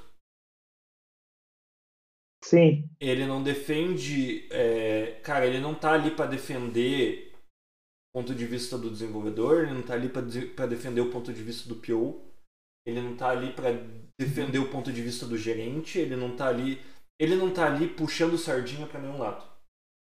O facilitador, que foi o cara que você falou, ele é o cara que ele tá ali para facilitar. Ele tá ali pela comunicação. Para que a comunicação seja clara uhum. e que todos cheguem num consenso. A DR não funciona porque você está falando de duas pessoas, duas pessoas que estão com, elas, elas estão comprometidas com a discussão. Se você está tem um mediador, né? Se você está comprometido com a discussão, você não consegue mediar, você tem que ser neutro. Você tem que fazer a suspensão Sim. do eu para que a sua opinião não, não infira. E durante uma DR de casal ocidental tradicional, tá, gente? Você é um trisal. É, tudo bem, a gente, a, a, sociedade, tudo bem você ser um trisal, mas essa, é, esse argumento não serve para você. Se você tá, se você é um, um casal tradicional é, ocidental, você tá falando de duas pessoas. Duas pessoas que estão discutindo porque cada uma tem a sua questão pesando ali. Você não consegue facilitar. Você não vai conseguir mediar. Sim. Você vai mediar para o seu lado ou se você for muito maduro, você vai mediar de forma neutra, mas a outra pessoa vai olhar e vai falar assim: você tá puxando sardinha pro teu lado. Então vai, vai ser muito difícil se você não tiver esse papel neutro. Aí você vai buscar o terapeuta é, de é. casal, é... que, é o, que é o agilista isso. da DR. Exato, exatamente. Sabia que eu percebi isso também? A gente usou, até a, a, a Elisa estava assistindo a gente aqui, acho que ela não está mais, acho que ela saiu, mas é, uma vez a gente teve um time que a gente estava dando, dando suporte e o Pio não gostava da Scrum Master. Na verdade, não tinha não gostava. A coisa não rolava ali. O papel tinha problema nos dois papéis, né, na execução dos papéis, mas tinha problema de sei lá, que... e a gente foi fazer um papo Gola, de cara de O Gola mexeu a boca, mas tá mudo. Não sei se ele quis falar alguma coisa. É, tá mudo. É. Desculpa, falei que rola ego. Ego, é. Enfim, exatamente. E, cara, a gente fez um. A gente usou uma técnica de psicologia, de, de, de, de relacionamento, de, de, DR de casal. Como é que é o nome? É... Ah, terapia de casal mesmo, né? A gente fez uma mediação, cara, que era basicamente consistia a, a, o, a dinâmica em um falar e deixar o outro um deixar o outro falar, né? Então, ou seja, um falava e o outro tinha que necessariamente ouvir, não podia falar. E aí o outro só podia, na vez dele, colocar os pontos dele sem fazer menção ao que a outra pessoa estava falando, para não virar um ataque, sabe? Então você tinha que falar da mesma perspectiva. Ah, o que, que, qual que é o teu problema? Lá, lá, lá, elabore sobre ele. E aí o outro não podia falar nada, para ele não começar, né? Tipo, ah, mas é você, lá, lá, lá. E aí a mesma coisa. E você, qual que é o teu problema? Né? E aí existia o acordo de time, né? O acordo de, da conversa, que era ó, nós viemos aqui resolver um problema, nós temos um problema, a gente reconhece que tem um problema? Reconheço. E, cara, foi tão legal, porque daí dava para ser esse neutro, Fabão, que você falou, né? E, e ver o movimento dos dois tentando puxar sardinhas, mesmo ele já tendo acordado que as sardinhas não iam ser puxadas. Isso foi muito legal. E óbvio que a gente não resolveu o problema ali, a gente colocou eles num caminho de resolver, né? Por estar tá facilitando. Mas foi muito legal ver os movimentos, exatamente do que você falou. Tipo, se eles não tivessem um facilitador, eles iam estar tá, talvez no mesmo objetivo, mas alguém ia estar tá puxando e, e dependendo do perfil das pessoas, você ia acabar falando de um, de um problema é, que ia deixar o outro emocionalmente instável e a conversa ia acabar porque ela não, não tinha mais condição de continuar, né? Mas a gente conseguiu chegar num final de conversa e ah, creio eu que hoje a coisa lá está melhor entre os dois, mas isso foi interessante e foi de novo, né, outra experiência de facilitação que para mim ficou assim, cara, que legal, dá para tentar até aplicar em papo de duas pessoas que não se bicam, né? E tentar fazer eles se bicarem um pouco mais. Mas eu, eu gosto de provocar isso quando a gente fala de agilidade, porque a galera acha que agilista não quer fazer nada. Agilista não quer responsabilidade. A gente passa por isso o dia inteiro, nas, nas nossas. Nas, nas, guerras que a gente compra, cara. Sabe do que eu tô falando, mas falando pra geral aqui. O ponto não é esse, cara. Não é que eu não quero a responsabilidade. O ponto é, eu preciso estar neutro para o meu trabalho fazer sentido. Você precisa que eu esteja neutro para o meu trabalho te ajudar. Se eu não tiver neutro, você não vai aceitar a minha ajuda. Né?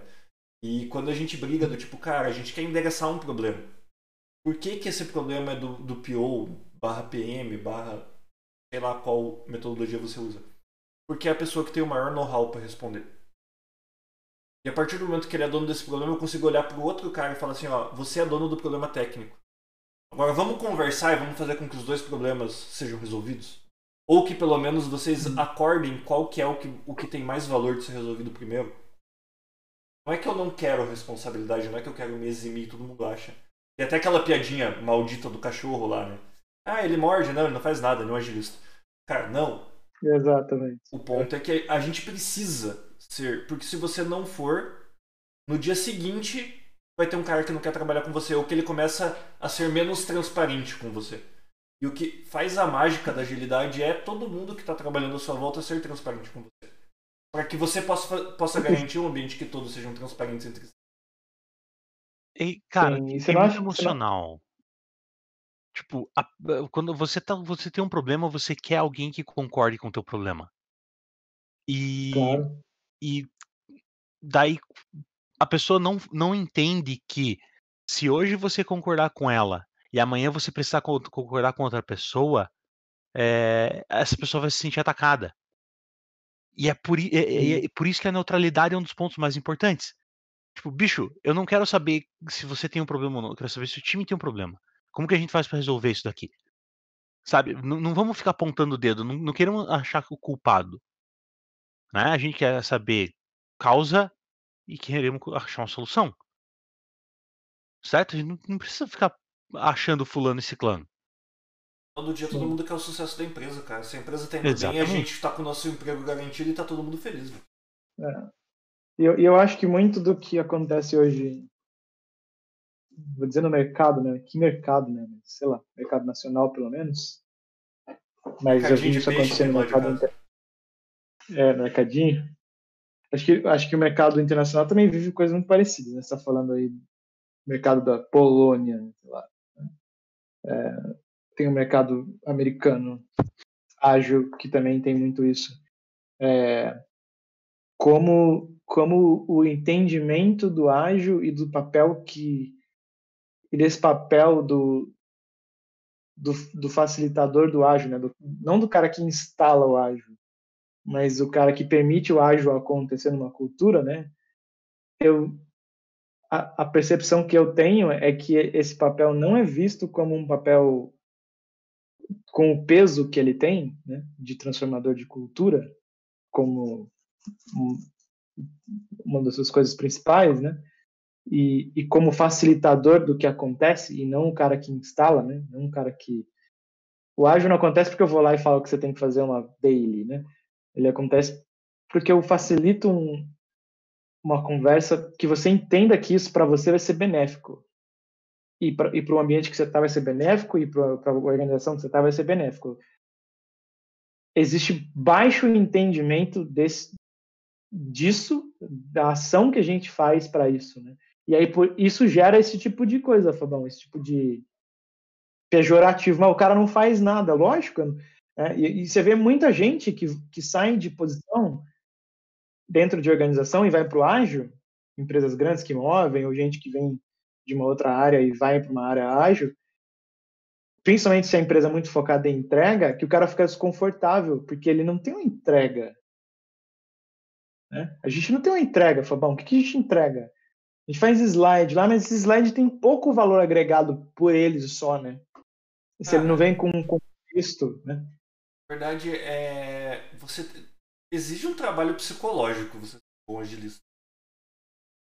E Sim. Você tem que aprender a olhar o sucesso dos outros como seu.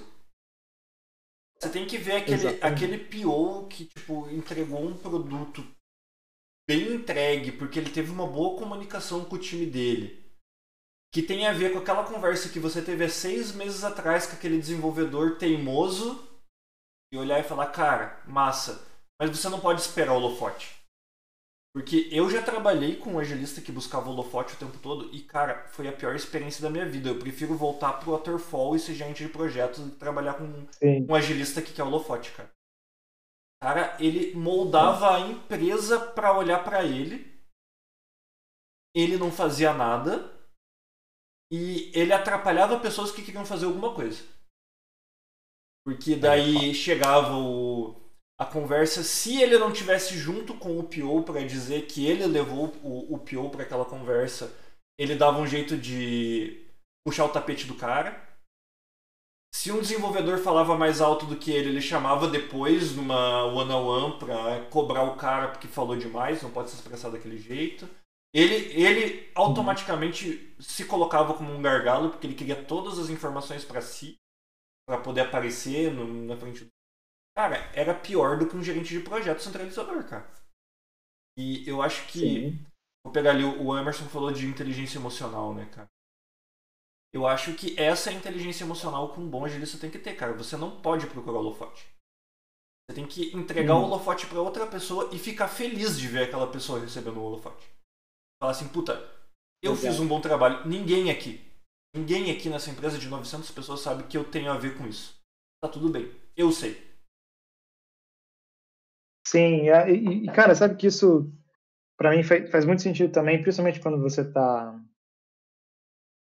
eh, sem querer ser chato aqui, né, facilitando, é, ou quando você está quando você é professor, né, você entra na sala, né, é, professores que entram na sala e o ego dele entra primeiro, ele tende a ter um aproveitamento muito baixo de aprendizado, né? Porque ele está lá para provar algo, né? Que ele é muito bom, que aquela disciplina é muito legal. Ele está tá tentando provar um negócio e ele não está focado no aprendizado, né? Que é o que você falou. Ele, você não está focado em olhar o sucesso, né? Tipo, ah, eu vou, eu vou, eu vou eu preciso saber que essa aula que eu estou dando, talvez ela reverbere, cara, daqui 10 anos, não sei, bicho. Né? Porque o cara vai usar um negócio que ele aprendeu aqui dentro da minha cadeira e ele vai construir com experiência, não sei o que, ele vai chegar num ponto, ele vai lembrar de mim falando e ele ou ele vai lembrar da aula, não de mim falando, ele vai lembrar da aula, do contexto, sei lá, do que, que ele vai lembrar daquele momento e vai se desenvolver, e vai ter feito algo legal, e ou ele vai conversar um dia comigo e falar, pô, professor, lembrei daquele negócio, né? E geralmente os professores que a galera gosta de faculdade são esses caras que, que todo mundo sabe que o cara sente tesão da galera aprender, né? Ah, tipo, que o cara assim, consigo, cara, consigo apontar já, começar a citar os nomes dos professores que eram tesão assistir aula, velho. Cara, é, porque você sabe esposa... que o cara tá focado em você aprender, né? Minha esposa tem experiência como professor. Cara, a primeira frase dele na sala de aula, na faculdade, foi: Não me façam pergunta burra, não tô aqui para isso. Cara, como que você vai como que você vai querer aprender de um professor que começa fazendo isso? Ele nem sabe se a sua pergunta é burra ou não. Saca? Sim, e tipo, a, a, a, a, turma inteira. Inclusive ela tá aqui pra provar. Falando mal do pimenta. é, cara, você não, não consegue se for nesse nível. Você não vai conseguir passar um conhecimento. Você não vai conseguir passar uma, uma mensagem. Se a tua primeira mensagem é olhar para as pessoas e falar assim, ó, não quero pergunta boa. É a mesma coisa com um agilista chegar e falar, cara, é, não quero saber de gente me perguntando por que serve uma dele. Beleza, aquele cara que nunca ouviu falar de ágil, não sabe por que serve uma dele, ele vai fazer dele errado o resto da vida dele. Mano, Sim. um camarada meu me comentou que pela primeira vez desde que ele entrou no time, faz seis meses que ele entrou no time, pela primeira vez essa semana eles tiveram que fazer é, estimativa. E tinha um cara no time que nunca tinha feito estimativa na vida. Os caras eles pararam a estimativa inteira, 10 minutinhos assim, olha, bicho, é assim que a gente faz, não sei o que, não sei o que lá, é assim que funciona, é, né? essa, essa é a ideia, esse é o, o objetivo que a gente tem em fazer estimativa, beleza, entendeu, pergunta, não sei o quê. Foi, cara. Sabe? Tipo, acontece da pessoa Uhum. nunca ter tido contato, cara. Exato. E, cara, e é o, a Você não questão. sabe o contexto onde a pessoa vem, né? Não, e é a questão do ambiente de confiança, né, cara? Tipo, se você não seta esse ambiente de confiança, você não vai trazer transparência. Se não tiver transparência, você não vai enxergar onde tá o problema.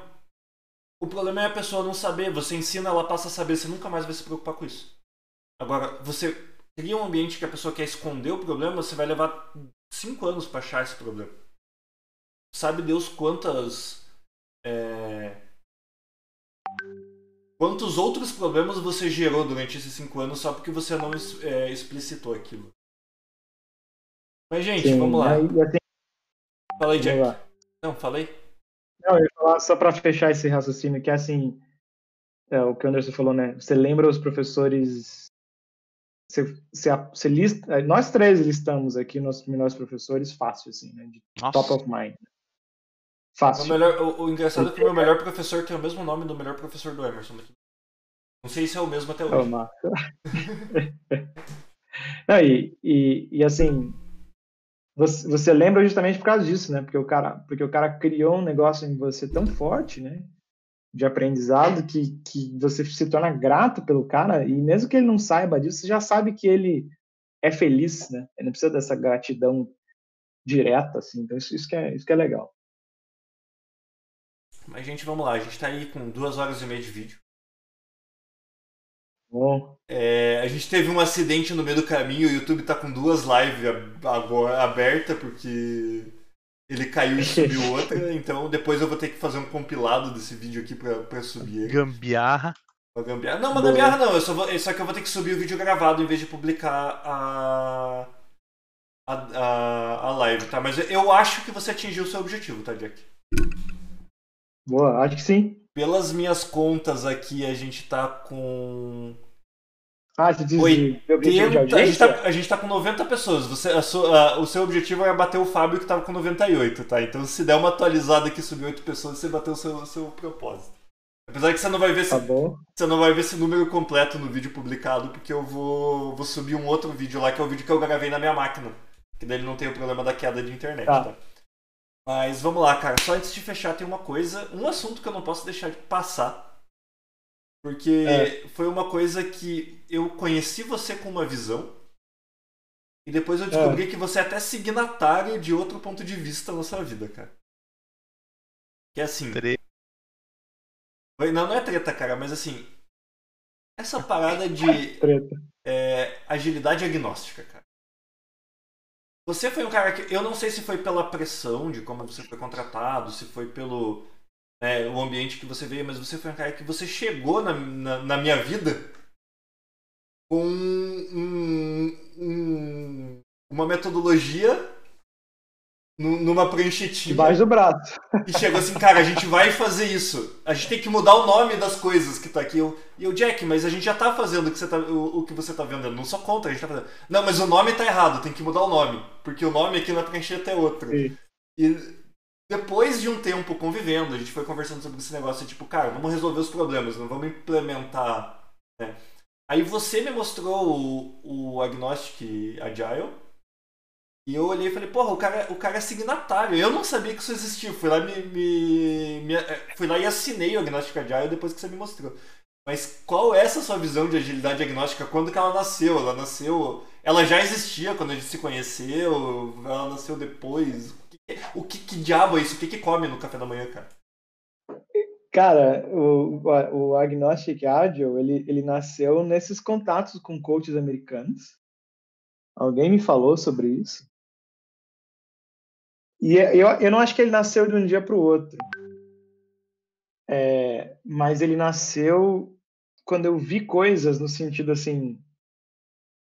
Eu vi o site, né? E fui entender o que, que era. E aí eu, eu, eu, eu lembro de ter visto o site pela primeira vez e falei assim, cara, eu quero isso. Eu não sabia como chegar nisso, assim, né? Como ser um cara realmente agnóstico, assim. Mas eu, eu, eu vivenciei coisas assim, né? O Safe, a partir de 1 de maio de 2000 e qualquer coisa, é a nossa, o nosso framework oficial. Né? O que, que isso significa? Né? Qual, qual que é o driver disso para uma organização gigantesca? Cara, checklist. Né? Porque daí o gerente, ele pega isso que você falou, ele, ele faz esse checklist. Ah, safe tem que ter isso, tem que ter isso, tem que ter isso, tem que ter isso. Bom, instalei safe aqui, tô de boa, agora posso continuar trabalhando. Eu, eu vivenciei isso na pele, né? Com outros agilistas fantásticos, né? Entre eles o Fábio Ribeiro. É, Gercel Silva, que também entrou aqui. É, e, cara, aí eu tava um dia, a história do Kanban, quando eu comecei a aprender Kanban, e daí eu comecei a ver, por alguma razão, as, as interconexões do Kanban com o Scrum, né, que na verdade a galera ficava, ah, Kanban, tem time Kanban, time Scrum, time Kanban, time Scrum, é, um é melhor que o outro, né? Rodrigo Yashima puxa isso, né? Na, na, na comunidade nacional, né? Kanban resolve tudo. O Scrum é bosta, né? Eu acho que ele provoca um pouco assim a galera, mas eu acho que um pouco ele acredita que o Kanban resolve tudo mesmo, então. Né? Enfim, o lance foi quando eu, quando eu tava com, com um coach americano no Brasil, num hospital, e ele falou assim, Jack, você tá vendo um Kanban aqui? Eu falei, não, não tô vendo um Kanban, cara. Daí ele, não, não, não, olha aqui. Ele, cara, ele, ele me deu uma aula, ele, ele falou assim, cara, eu acabei de pensar nisso. Eu falei assim, cara, sabe a história do hospital de criança? Eu tava vivendo isso, né? Com o Bruno pequenininho. Eu falei, cara, tem sentido o que você está falando. Então, assim, o... que tal quando a gente está falando do, da triagem e tem as prioridades. Não, então isso, você tem isso onde? Não, no hospital lá do meu filho. Cara, ele me falou disso, me explicou algumas coisas e eu fui para o hospital com meu filho. Que quando você tem um filho com dois anos, você passa um ano desses dois anos, né? O, o começo ali, o, fi, o final do ano e meio até o três, qualquer coisa, você passa em emergências. E aí eu fui parar no hospital leu o Kanban para mim, né? Falei, cara, eu vou olhar esse Kanban aqui. Deu, caralho, mano. Tem uma, tem uma triagem, tem uma expedite line, lane, né, que é a, a linha de emergência que corta todas as prioridades, porque o propósito é salvar a vida do hospital. Né? É, tem a prioridade que ninguém briga, porque pai e mãe pode brigar, né? E aí eu fiquei me perguntando por que, que pai e mãe não briga, que é porque você tem a prioridade clara, só isso. Porque senão eu ia espancar todo mundo para atenderem o Bruno primeiro. Né? Porque o Bruno é mais importante, foda-se o teu filho. Não quero nem saber, meu filho é mais importante que o teu. Não interessa se ele tá com a perna quebrada e o meu é só um ranhento. Quero nem saber, eu quero levar meu filho, quero que resolva meu problema, eu quero voltar para casa. Tá frio. Né? E, cara, daí aquilo começou assim, cara, eu tô vendo, eu tô começando a enxergar agilidade, lean, sistemas, em tudo. Assim. E aí isso começou a conectar para mim, que, que assim, bicho, eu vi o vídeo, tem um vídeo de um cara, não sei se vocês conhecem, eu não lembro agora o nome do, vídeo, eu nunca acho esse vídeo mais, inclusive, de um cara que fez Scrum em casa, com os filhos, assim. Ele implementou um modo de Scrum para a casa dele operar. A casa dele opera em sprint, tal, uns negócios assim. A família dele opera Scrum, basicamente. Tipo, ele tem dele, ele tem reunião de manhã tá, com a família. E ele melhorou a qualidade de vida da família dele, tipo, muito, assim, com isso. Então, eu tinha esses exemplos, aí fui vendo esses vídeos, fui vendo as coisas, as coisas foram se conectando, mas ao mesmo tempo que elas se conectavam, elas não tinham uma cara, assim, ah, isso aqui é Scrum, isso aqui é Kanban. Elas tinham uma cara de, pô, se eu aplicar um painelzinho aqui, funciona para esse objetivo. Se eu aplicar o, a prioridade do Kanban, funciona. Se eu aplicar o ciclo do Scrum, funciona assim. Mas eu também consigo aplicar esse ciclo com Kanban. Cara, daí comecei assim, cara, na verdade, na verdade, na verdade, não existe uma verdade, né? não existe um, uma solução. E daí sim, cara, com certeza, quando a gente começou a trabalhar, eu vim do ambiente manda, sai fazendo. E eu queria garantir meu emprego e eu falei com o CTO lá na, na entrevista, ele falou que ele queria o safe, e, cara, eu cheguei do jeito que você falou, eu cheguei com a Pito, a prancheta e falar, mano, me mandaram instalar safe aqui. É igual o cara do, do serviço lá que chega, né? O que, que você veio fazer aqui? Assim, eu vim desentupir fossa. Beleza, você vai desentupir fossa. Se não tiver fossa, você vai ficar procurando fossa, certo?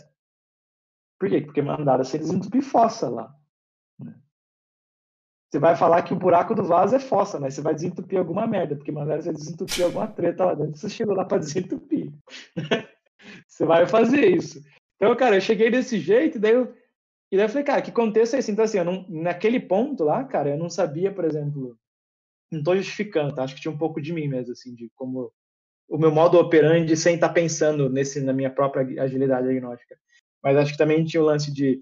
Eu não sei se nesse contexto aqueles caras estão instalando um ágil, eu não sei o que estão fazendo aqui. Né?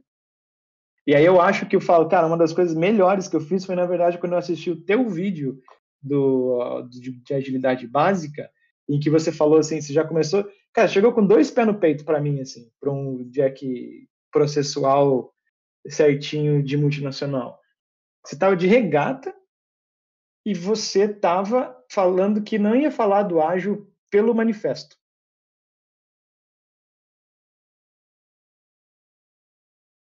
Eu não concordei naquela hora. Eu falei assim, ah, cara, não sei se é por aí. Eu acho que eu começaria com o manifesto, com certeza, um treinamento básico. Mas aí você foi elaborando, né? E eu acho que muito daquele papo, cara, quando a gente foi evoluindo na nossa conversa foi tipo assim, ah, não, aqui dá para ser agnóstico, né? Então, teve um, provavelmente não consciente, mas um momento em que eu desconstruí isso e falou assim, ah, não, legal, aqui eu tô seguro, eu não preciso, eu posso largar a prancheta do safe, essa merda, e, falar que a gente tá, só tá bebendo na fonte. Tem, acho que a gente acabou construindo isso junto, né, cara, mas é, acho não, tenho certeza que a gente construiu isso junto, mas é, o, o agnóstico veio de toda essa história que eu te contei por construção, né? Por, pelos cliques que foi dando, assim, do ágil pra mim. Eu, eu perguntei porque, cara, eu nem sabia que esse termo existia, tá? Agilista agnóstico. Eu, eu descobri quando você me mostrou. E é uma coisa que, cara, da minha essência eu sempre defendi eu não sabia que existia uma, um nome para isso. Porque, um nome. Uhum. É, o meu ponto, cara, com, com o Emerson eu sei que eu já falei disso, não sei se você eu já falei. Mas para mim, assim, a agilidade em si os consultores, principalmente, de agilidade, tentaram tanto implementar, mostrar para as empresas tradicionais que elas não funcionam e que elas precisam colocar o ágil lá dentro, foi criada uma metodologia simples. A agilidade ela, ela tende a ser simples, porque se você é complexo, você não é ágil. E ela foi, foi ficando complexa. Cara, as metodologias são muito complexas quando você para para olhar. Sim, Safe, principalmente, cara, ele gera uma complexidade que ele não precisa. E, cara, para poder atender aquele mundo burocrático, aquele mundo tradicionalista, foi criando-se é, estruturas dentro da agilidade que é o momento que se você para e olha assim, tá, eu quero pensar simples. Isso aqui não me atende. O que, que é o uhum. simples? Uhum. Ah, o simples é você tem um problema, vamos resolver o problema junto? Eu não preciso nem chamar isso de agilidade pra mim, cara. Isso daí pra mim é empatia, cara. Você tem um problema? Vamos resolver o problema Sim. junto. Senso comum, né? Exato. Exato, senso comum, propósito. Sabe qual, você sabe qual que eu acho que é a, que é a sorte do safe? É. Acho que é o motivo pelo qual eu não odeio o safe. Ele se chama de framework e não de método. Quando ele se chama de framework, ele me permite pegar um pedaço dele e jogar o que eu não gosto fora. Né? Se ele se chama de método, daí eu falo assim, bosta, porque igual você falou, toda essa parafernália aí, ela não faz sentido nenhum se você quiser instalar ela, tipo, onde a gente está hoje, né? Zero sentido, assim. Ela nem funciona. Né? A gente foi discutir né, os papéis lá, tem papel que não encaixa. Você não consegue encontrar o cara que faz aquilo. Tipo, não tem. Você tem que, tem que instalar um cara. Um cara tem que inventar um cara, é. Você tem que pegar um cara, trazer e falar assim, ó, oh, amiguinho, você vai fazer isso aqui. Eu falo assim, da onde que você pintou com essa merda? Né? Mas quando ele se chama framework, eu falo assim, tá, eu vou te respeitar porque você se chama framework, mas eu sei que atrás de você aí tem um cara ganhando dinheiro com consultoria, com venda de curso, com venda de papeleta, de prancheta, de, né, de site, de, de propaganda. E eu vejo isso muito claro, porque eu, eu fiz curso do, do SAFE com os caras do SAFE lá nos Estados Unidos.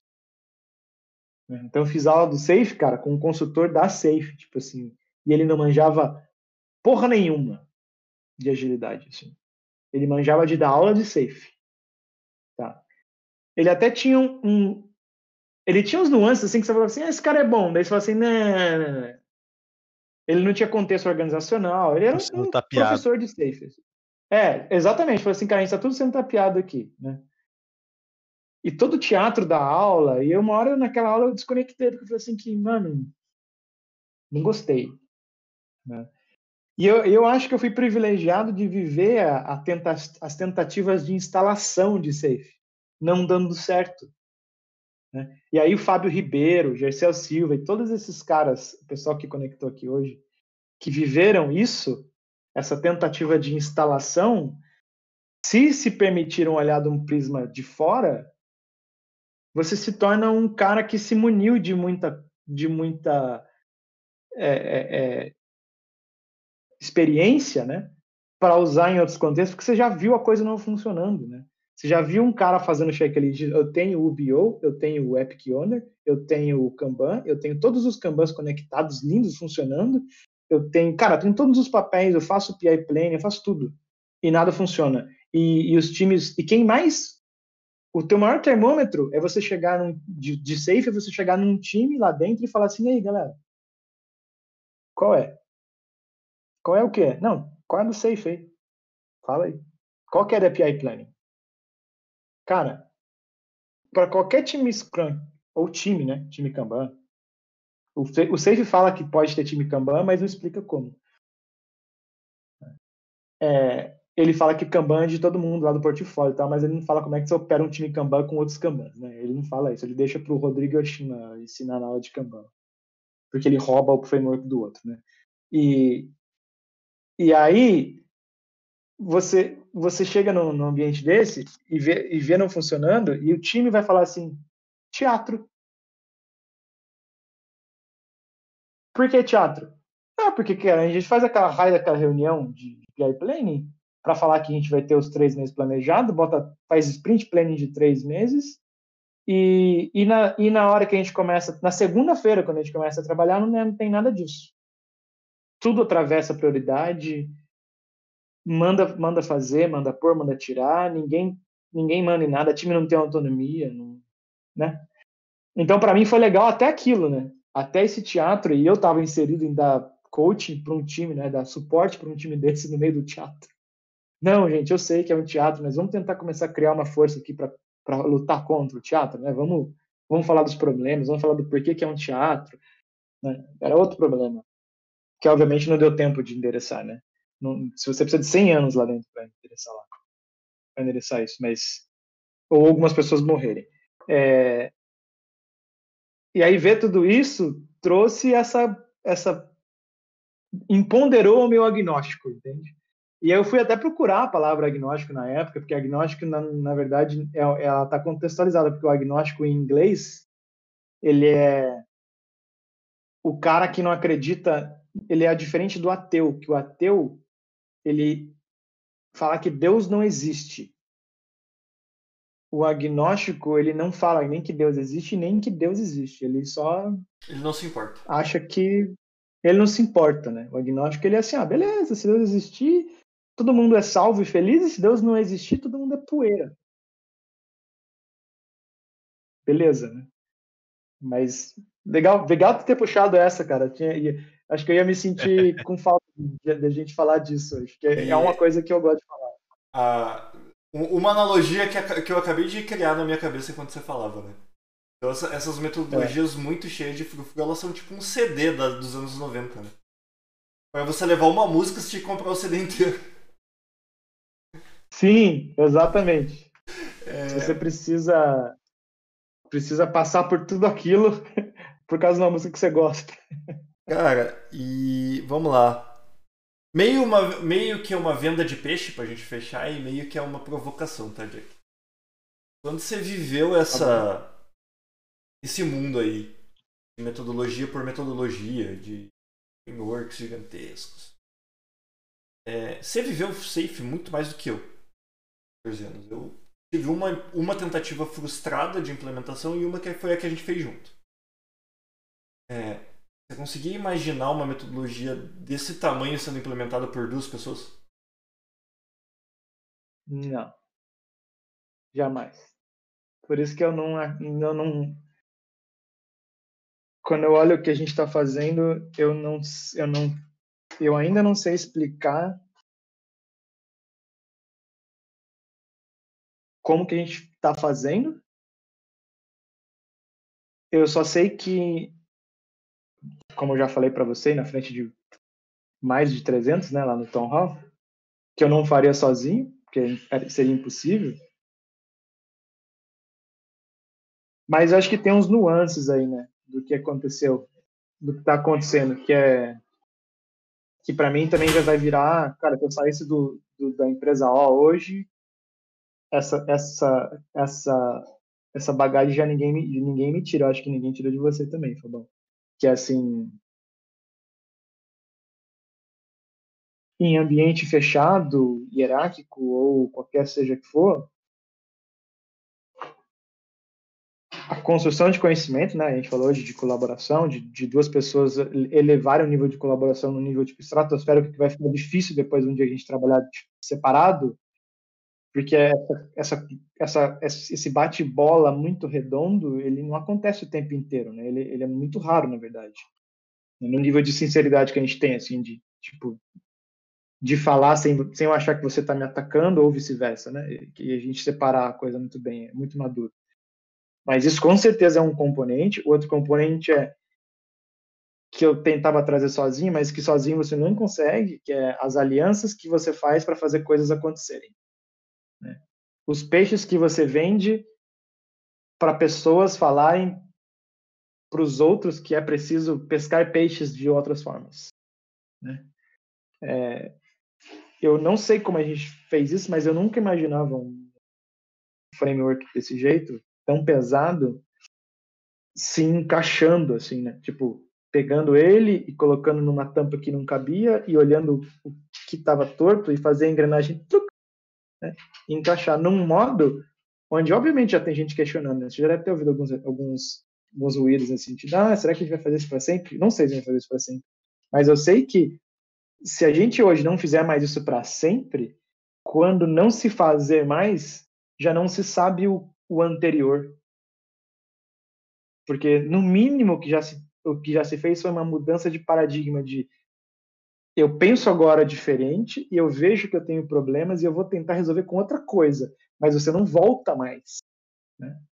É, eu não sei como a gente fez isso, a gente tem, inclusive, talvez um dia pensar em colocar isso no papel, mas a gente fez, né? a gente está fazendo. E e, e, essa construção, assim, eu realmente não via, porque olhando o ambiente onde era o tamanho que ele era, ele era muito apropriado para um ambiente gigante. Porque hoje eu acredito que nenhuma organização grande vive sem agilidade em escala, porque eu acho que é muito difícil você não orquestrar isso, né? E aí, o, fala com o Jeff Sutherland, né, o cara do, do Scrum, né?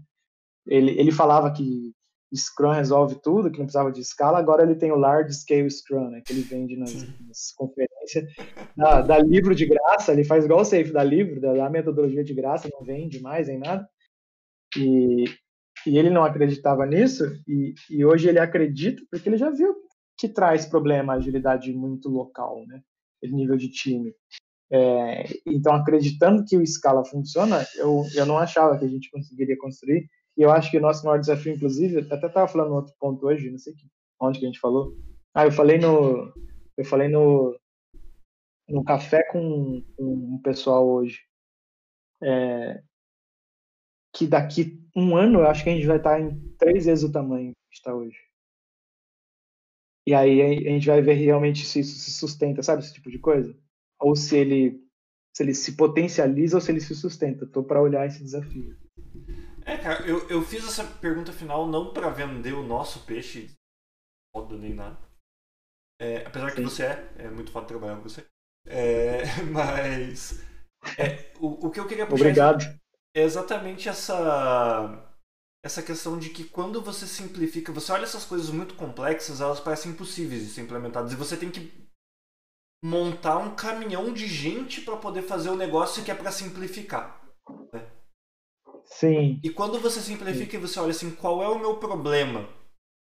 E qual é a ferramenta que eu preciso para resolver o meu problema? Você não precisa de tanta coisa. Só precisa da ferramenta. Hum. E você precisa do que Exatamente. você quer daquela ferramenta. Você precisa da, sei lá, da chave de boca, da chave de fenda, e é isso, cara. Você não precisa da caixa de ferramentas. Precisa... E aí não se torna pesado de fazer. Só que, de novo, as pessoas elas precisam se justificar tanto em ambientes mais corporativos mais pesados, mais burocráticos, que você tem que. Não, peraí. Isso é uma metodologia de mercado, então a gente vai colocar ela. E ela é complexa num nível que você precisa de um monte de gente. E o que, que a gente fez? A gente olhou para a metodologia e falou assim: legal, o que, que eu tenho? Eu tenho isso aqui. O que, que ela me traz? Ah, ela me traz isso aqui. Não, eu não preciso desses pedaços, esses dois do que eu já faço eu quero jogar fora. A gente casa o que sobrou e resolve, endereça o problema. Não vou dizer que resolve, porque se resolver o problema a gente não tinha mais emprego, né? Mas uhum. começa a endereçar o problema. Você não precisa de todo aquele aparato, né? Porque o aparato ali é complexo. E o que eu bato muito em metodologias ágeis é isso. Agilidade nasceu para simplificar e a gente tornou ela complexa. Você não consegue discutir tá agilidade com quem não é da, da ágil, cara. De tão complexa que ela se tornou, gente. É, é, é, um ponto que você não consegue falar com o que, que você trabalha para outras pessoas. Exato. Meu pai acha é, que eu sou helpdesk até hoje.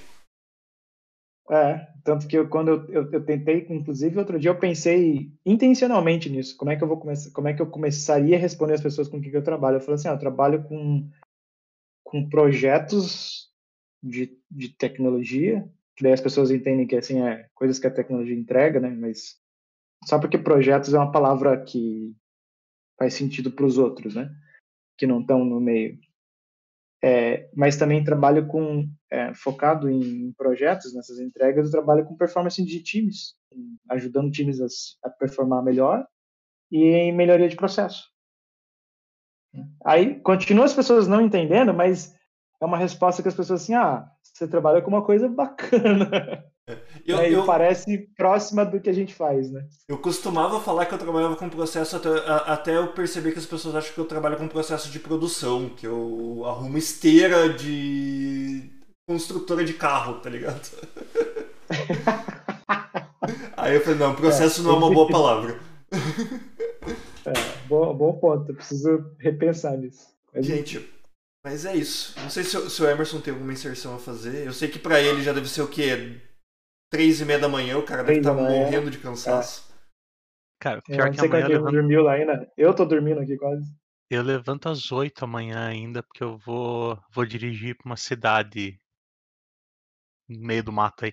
Meu Deus, gente, então vamos lá. Eu não, não quero causar uma, um acidente de trânsito. Ele vai de ele vai de Probolska pra Skravulska, alguma coisa assim. Lá eu vou pra. De, de moto na neve. Krenitsa, Krenitsa Zdrui.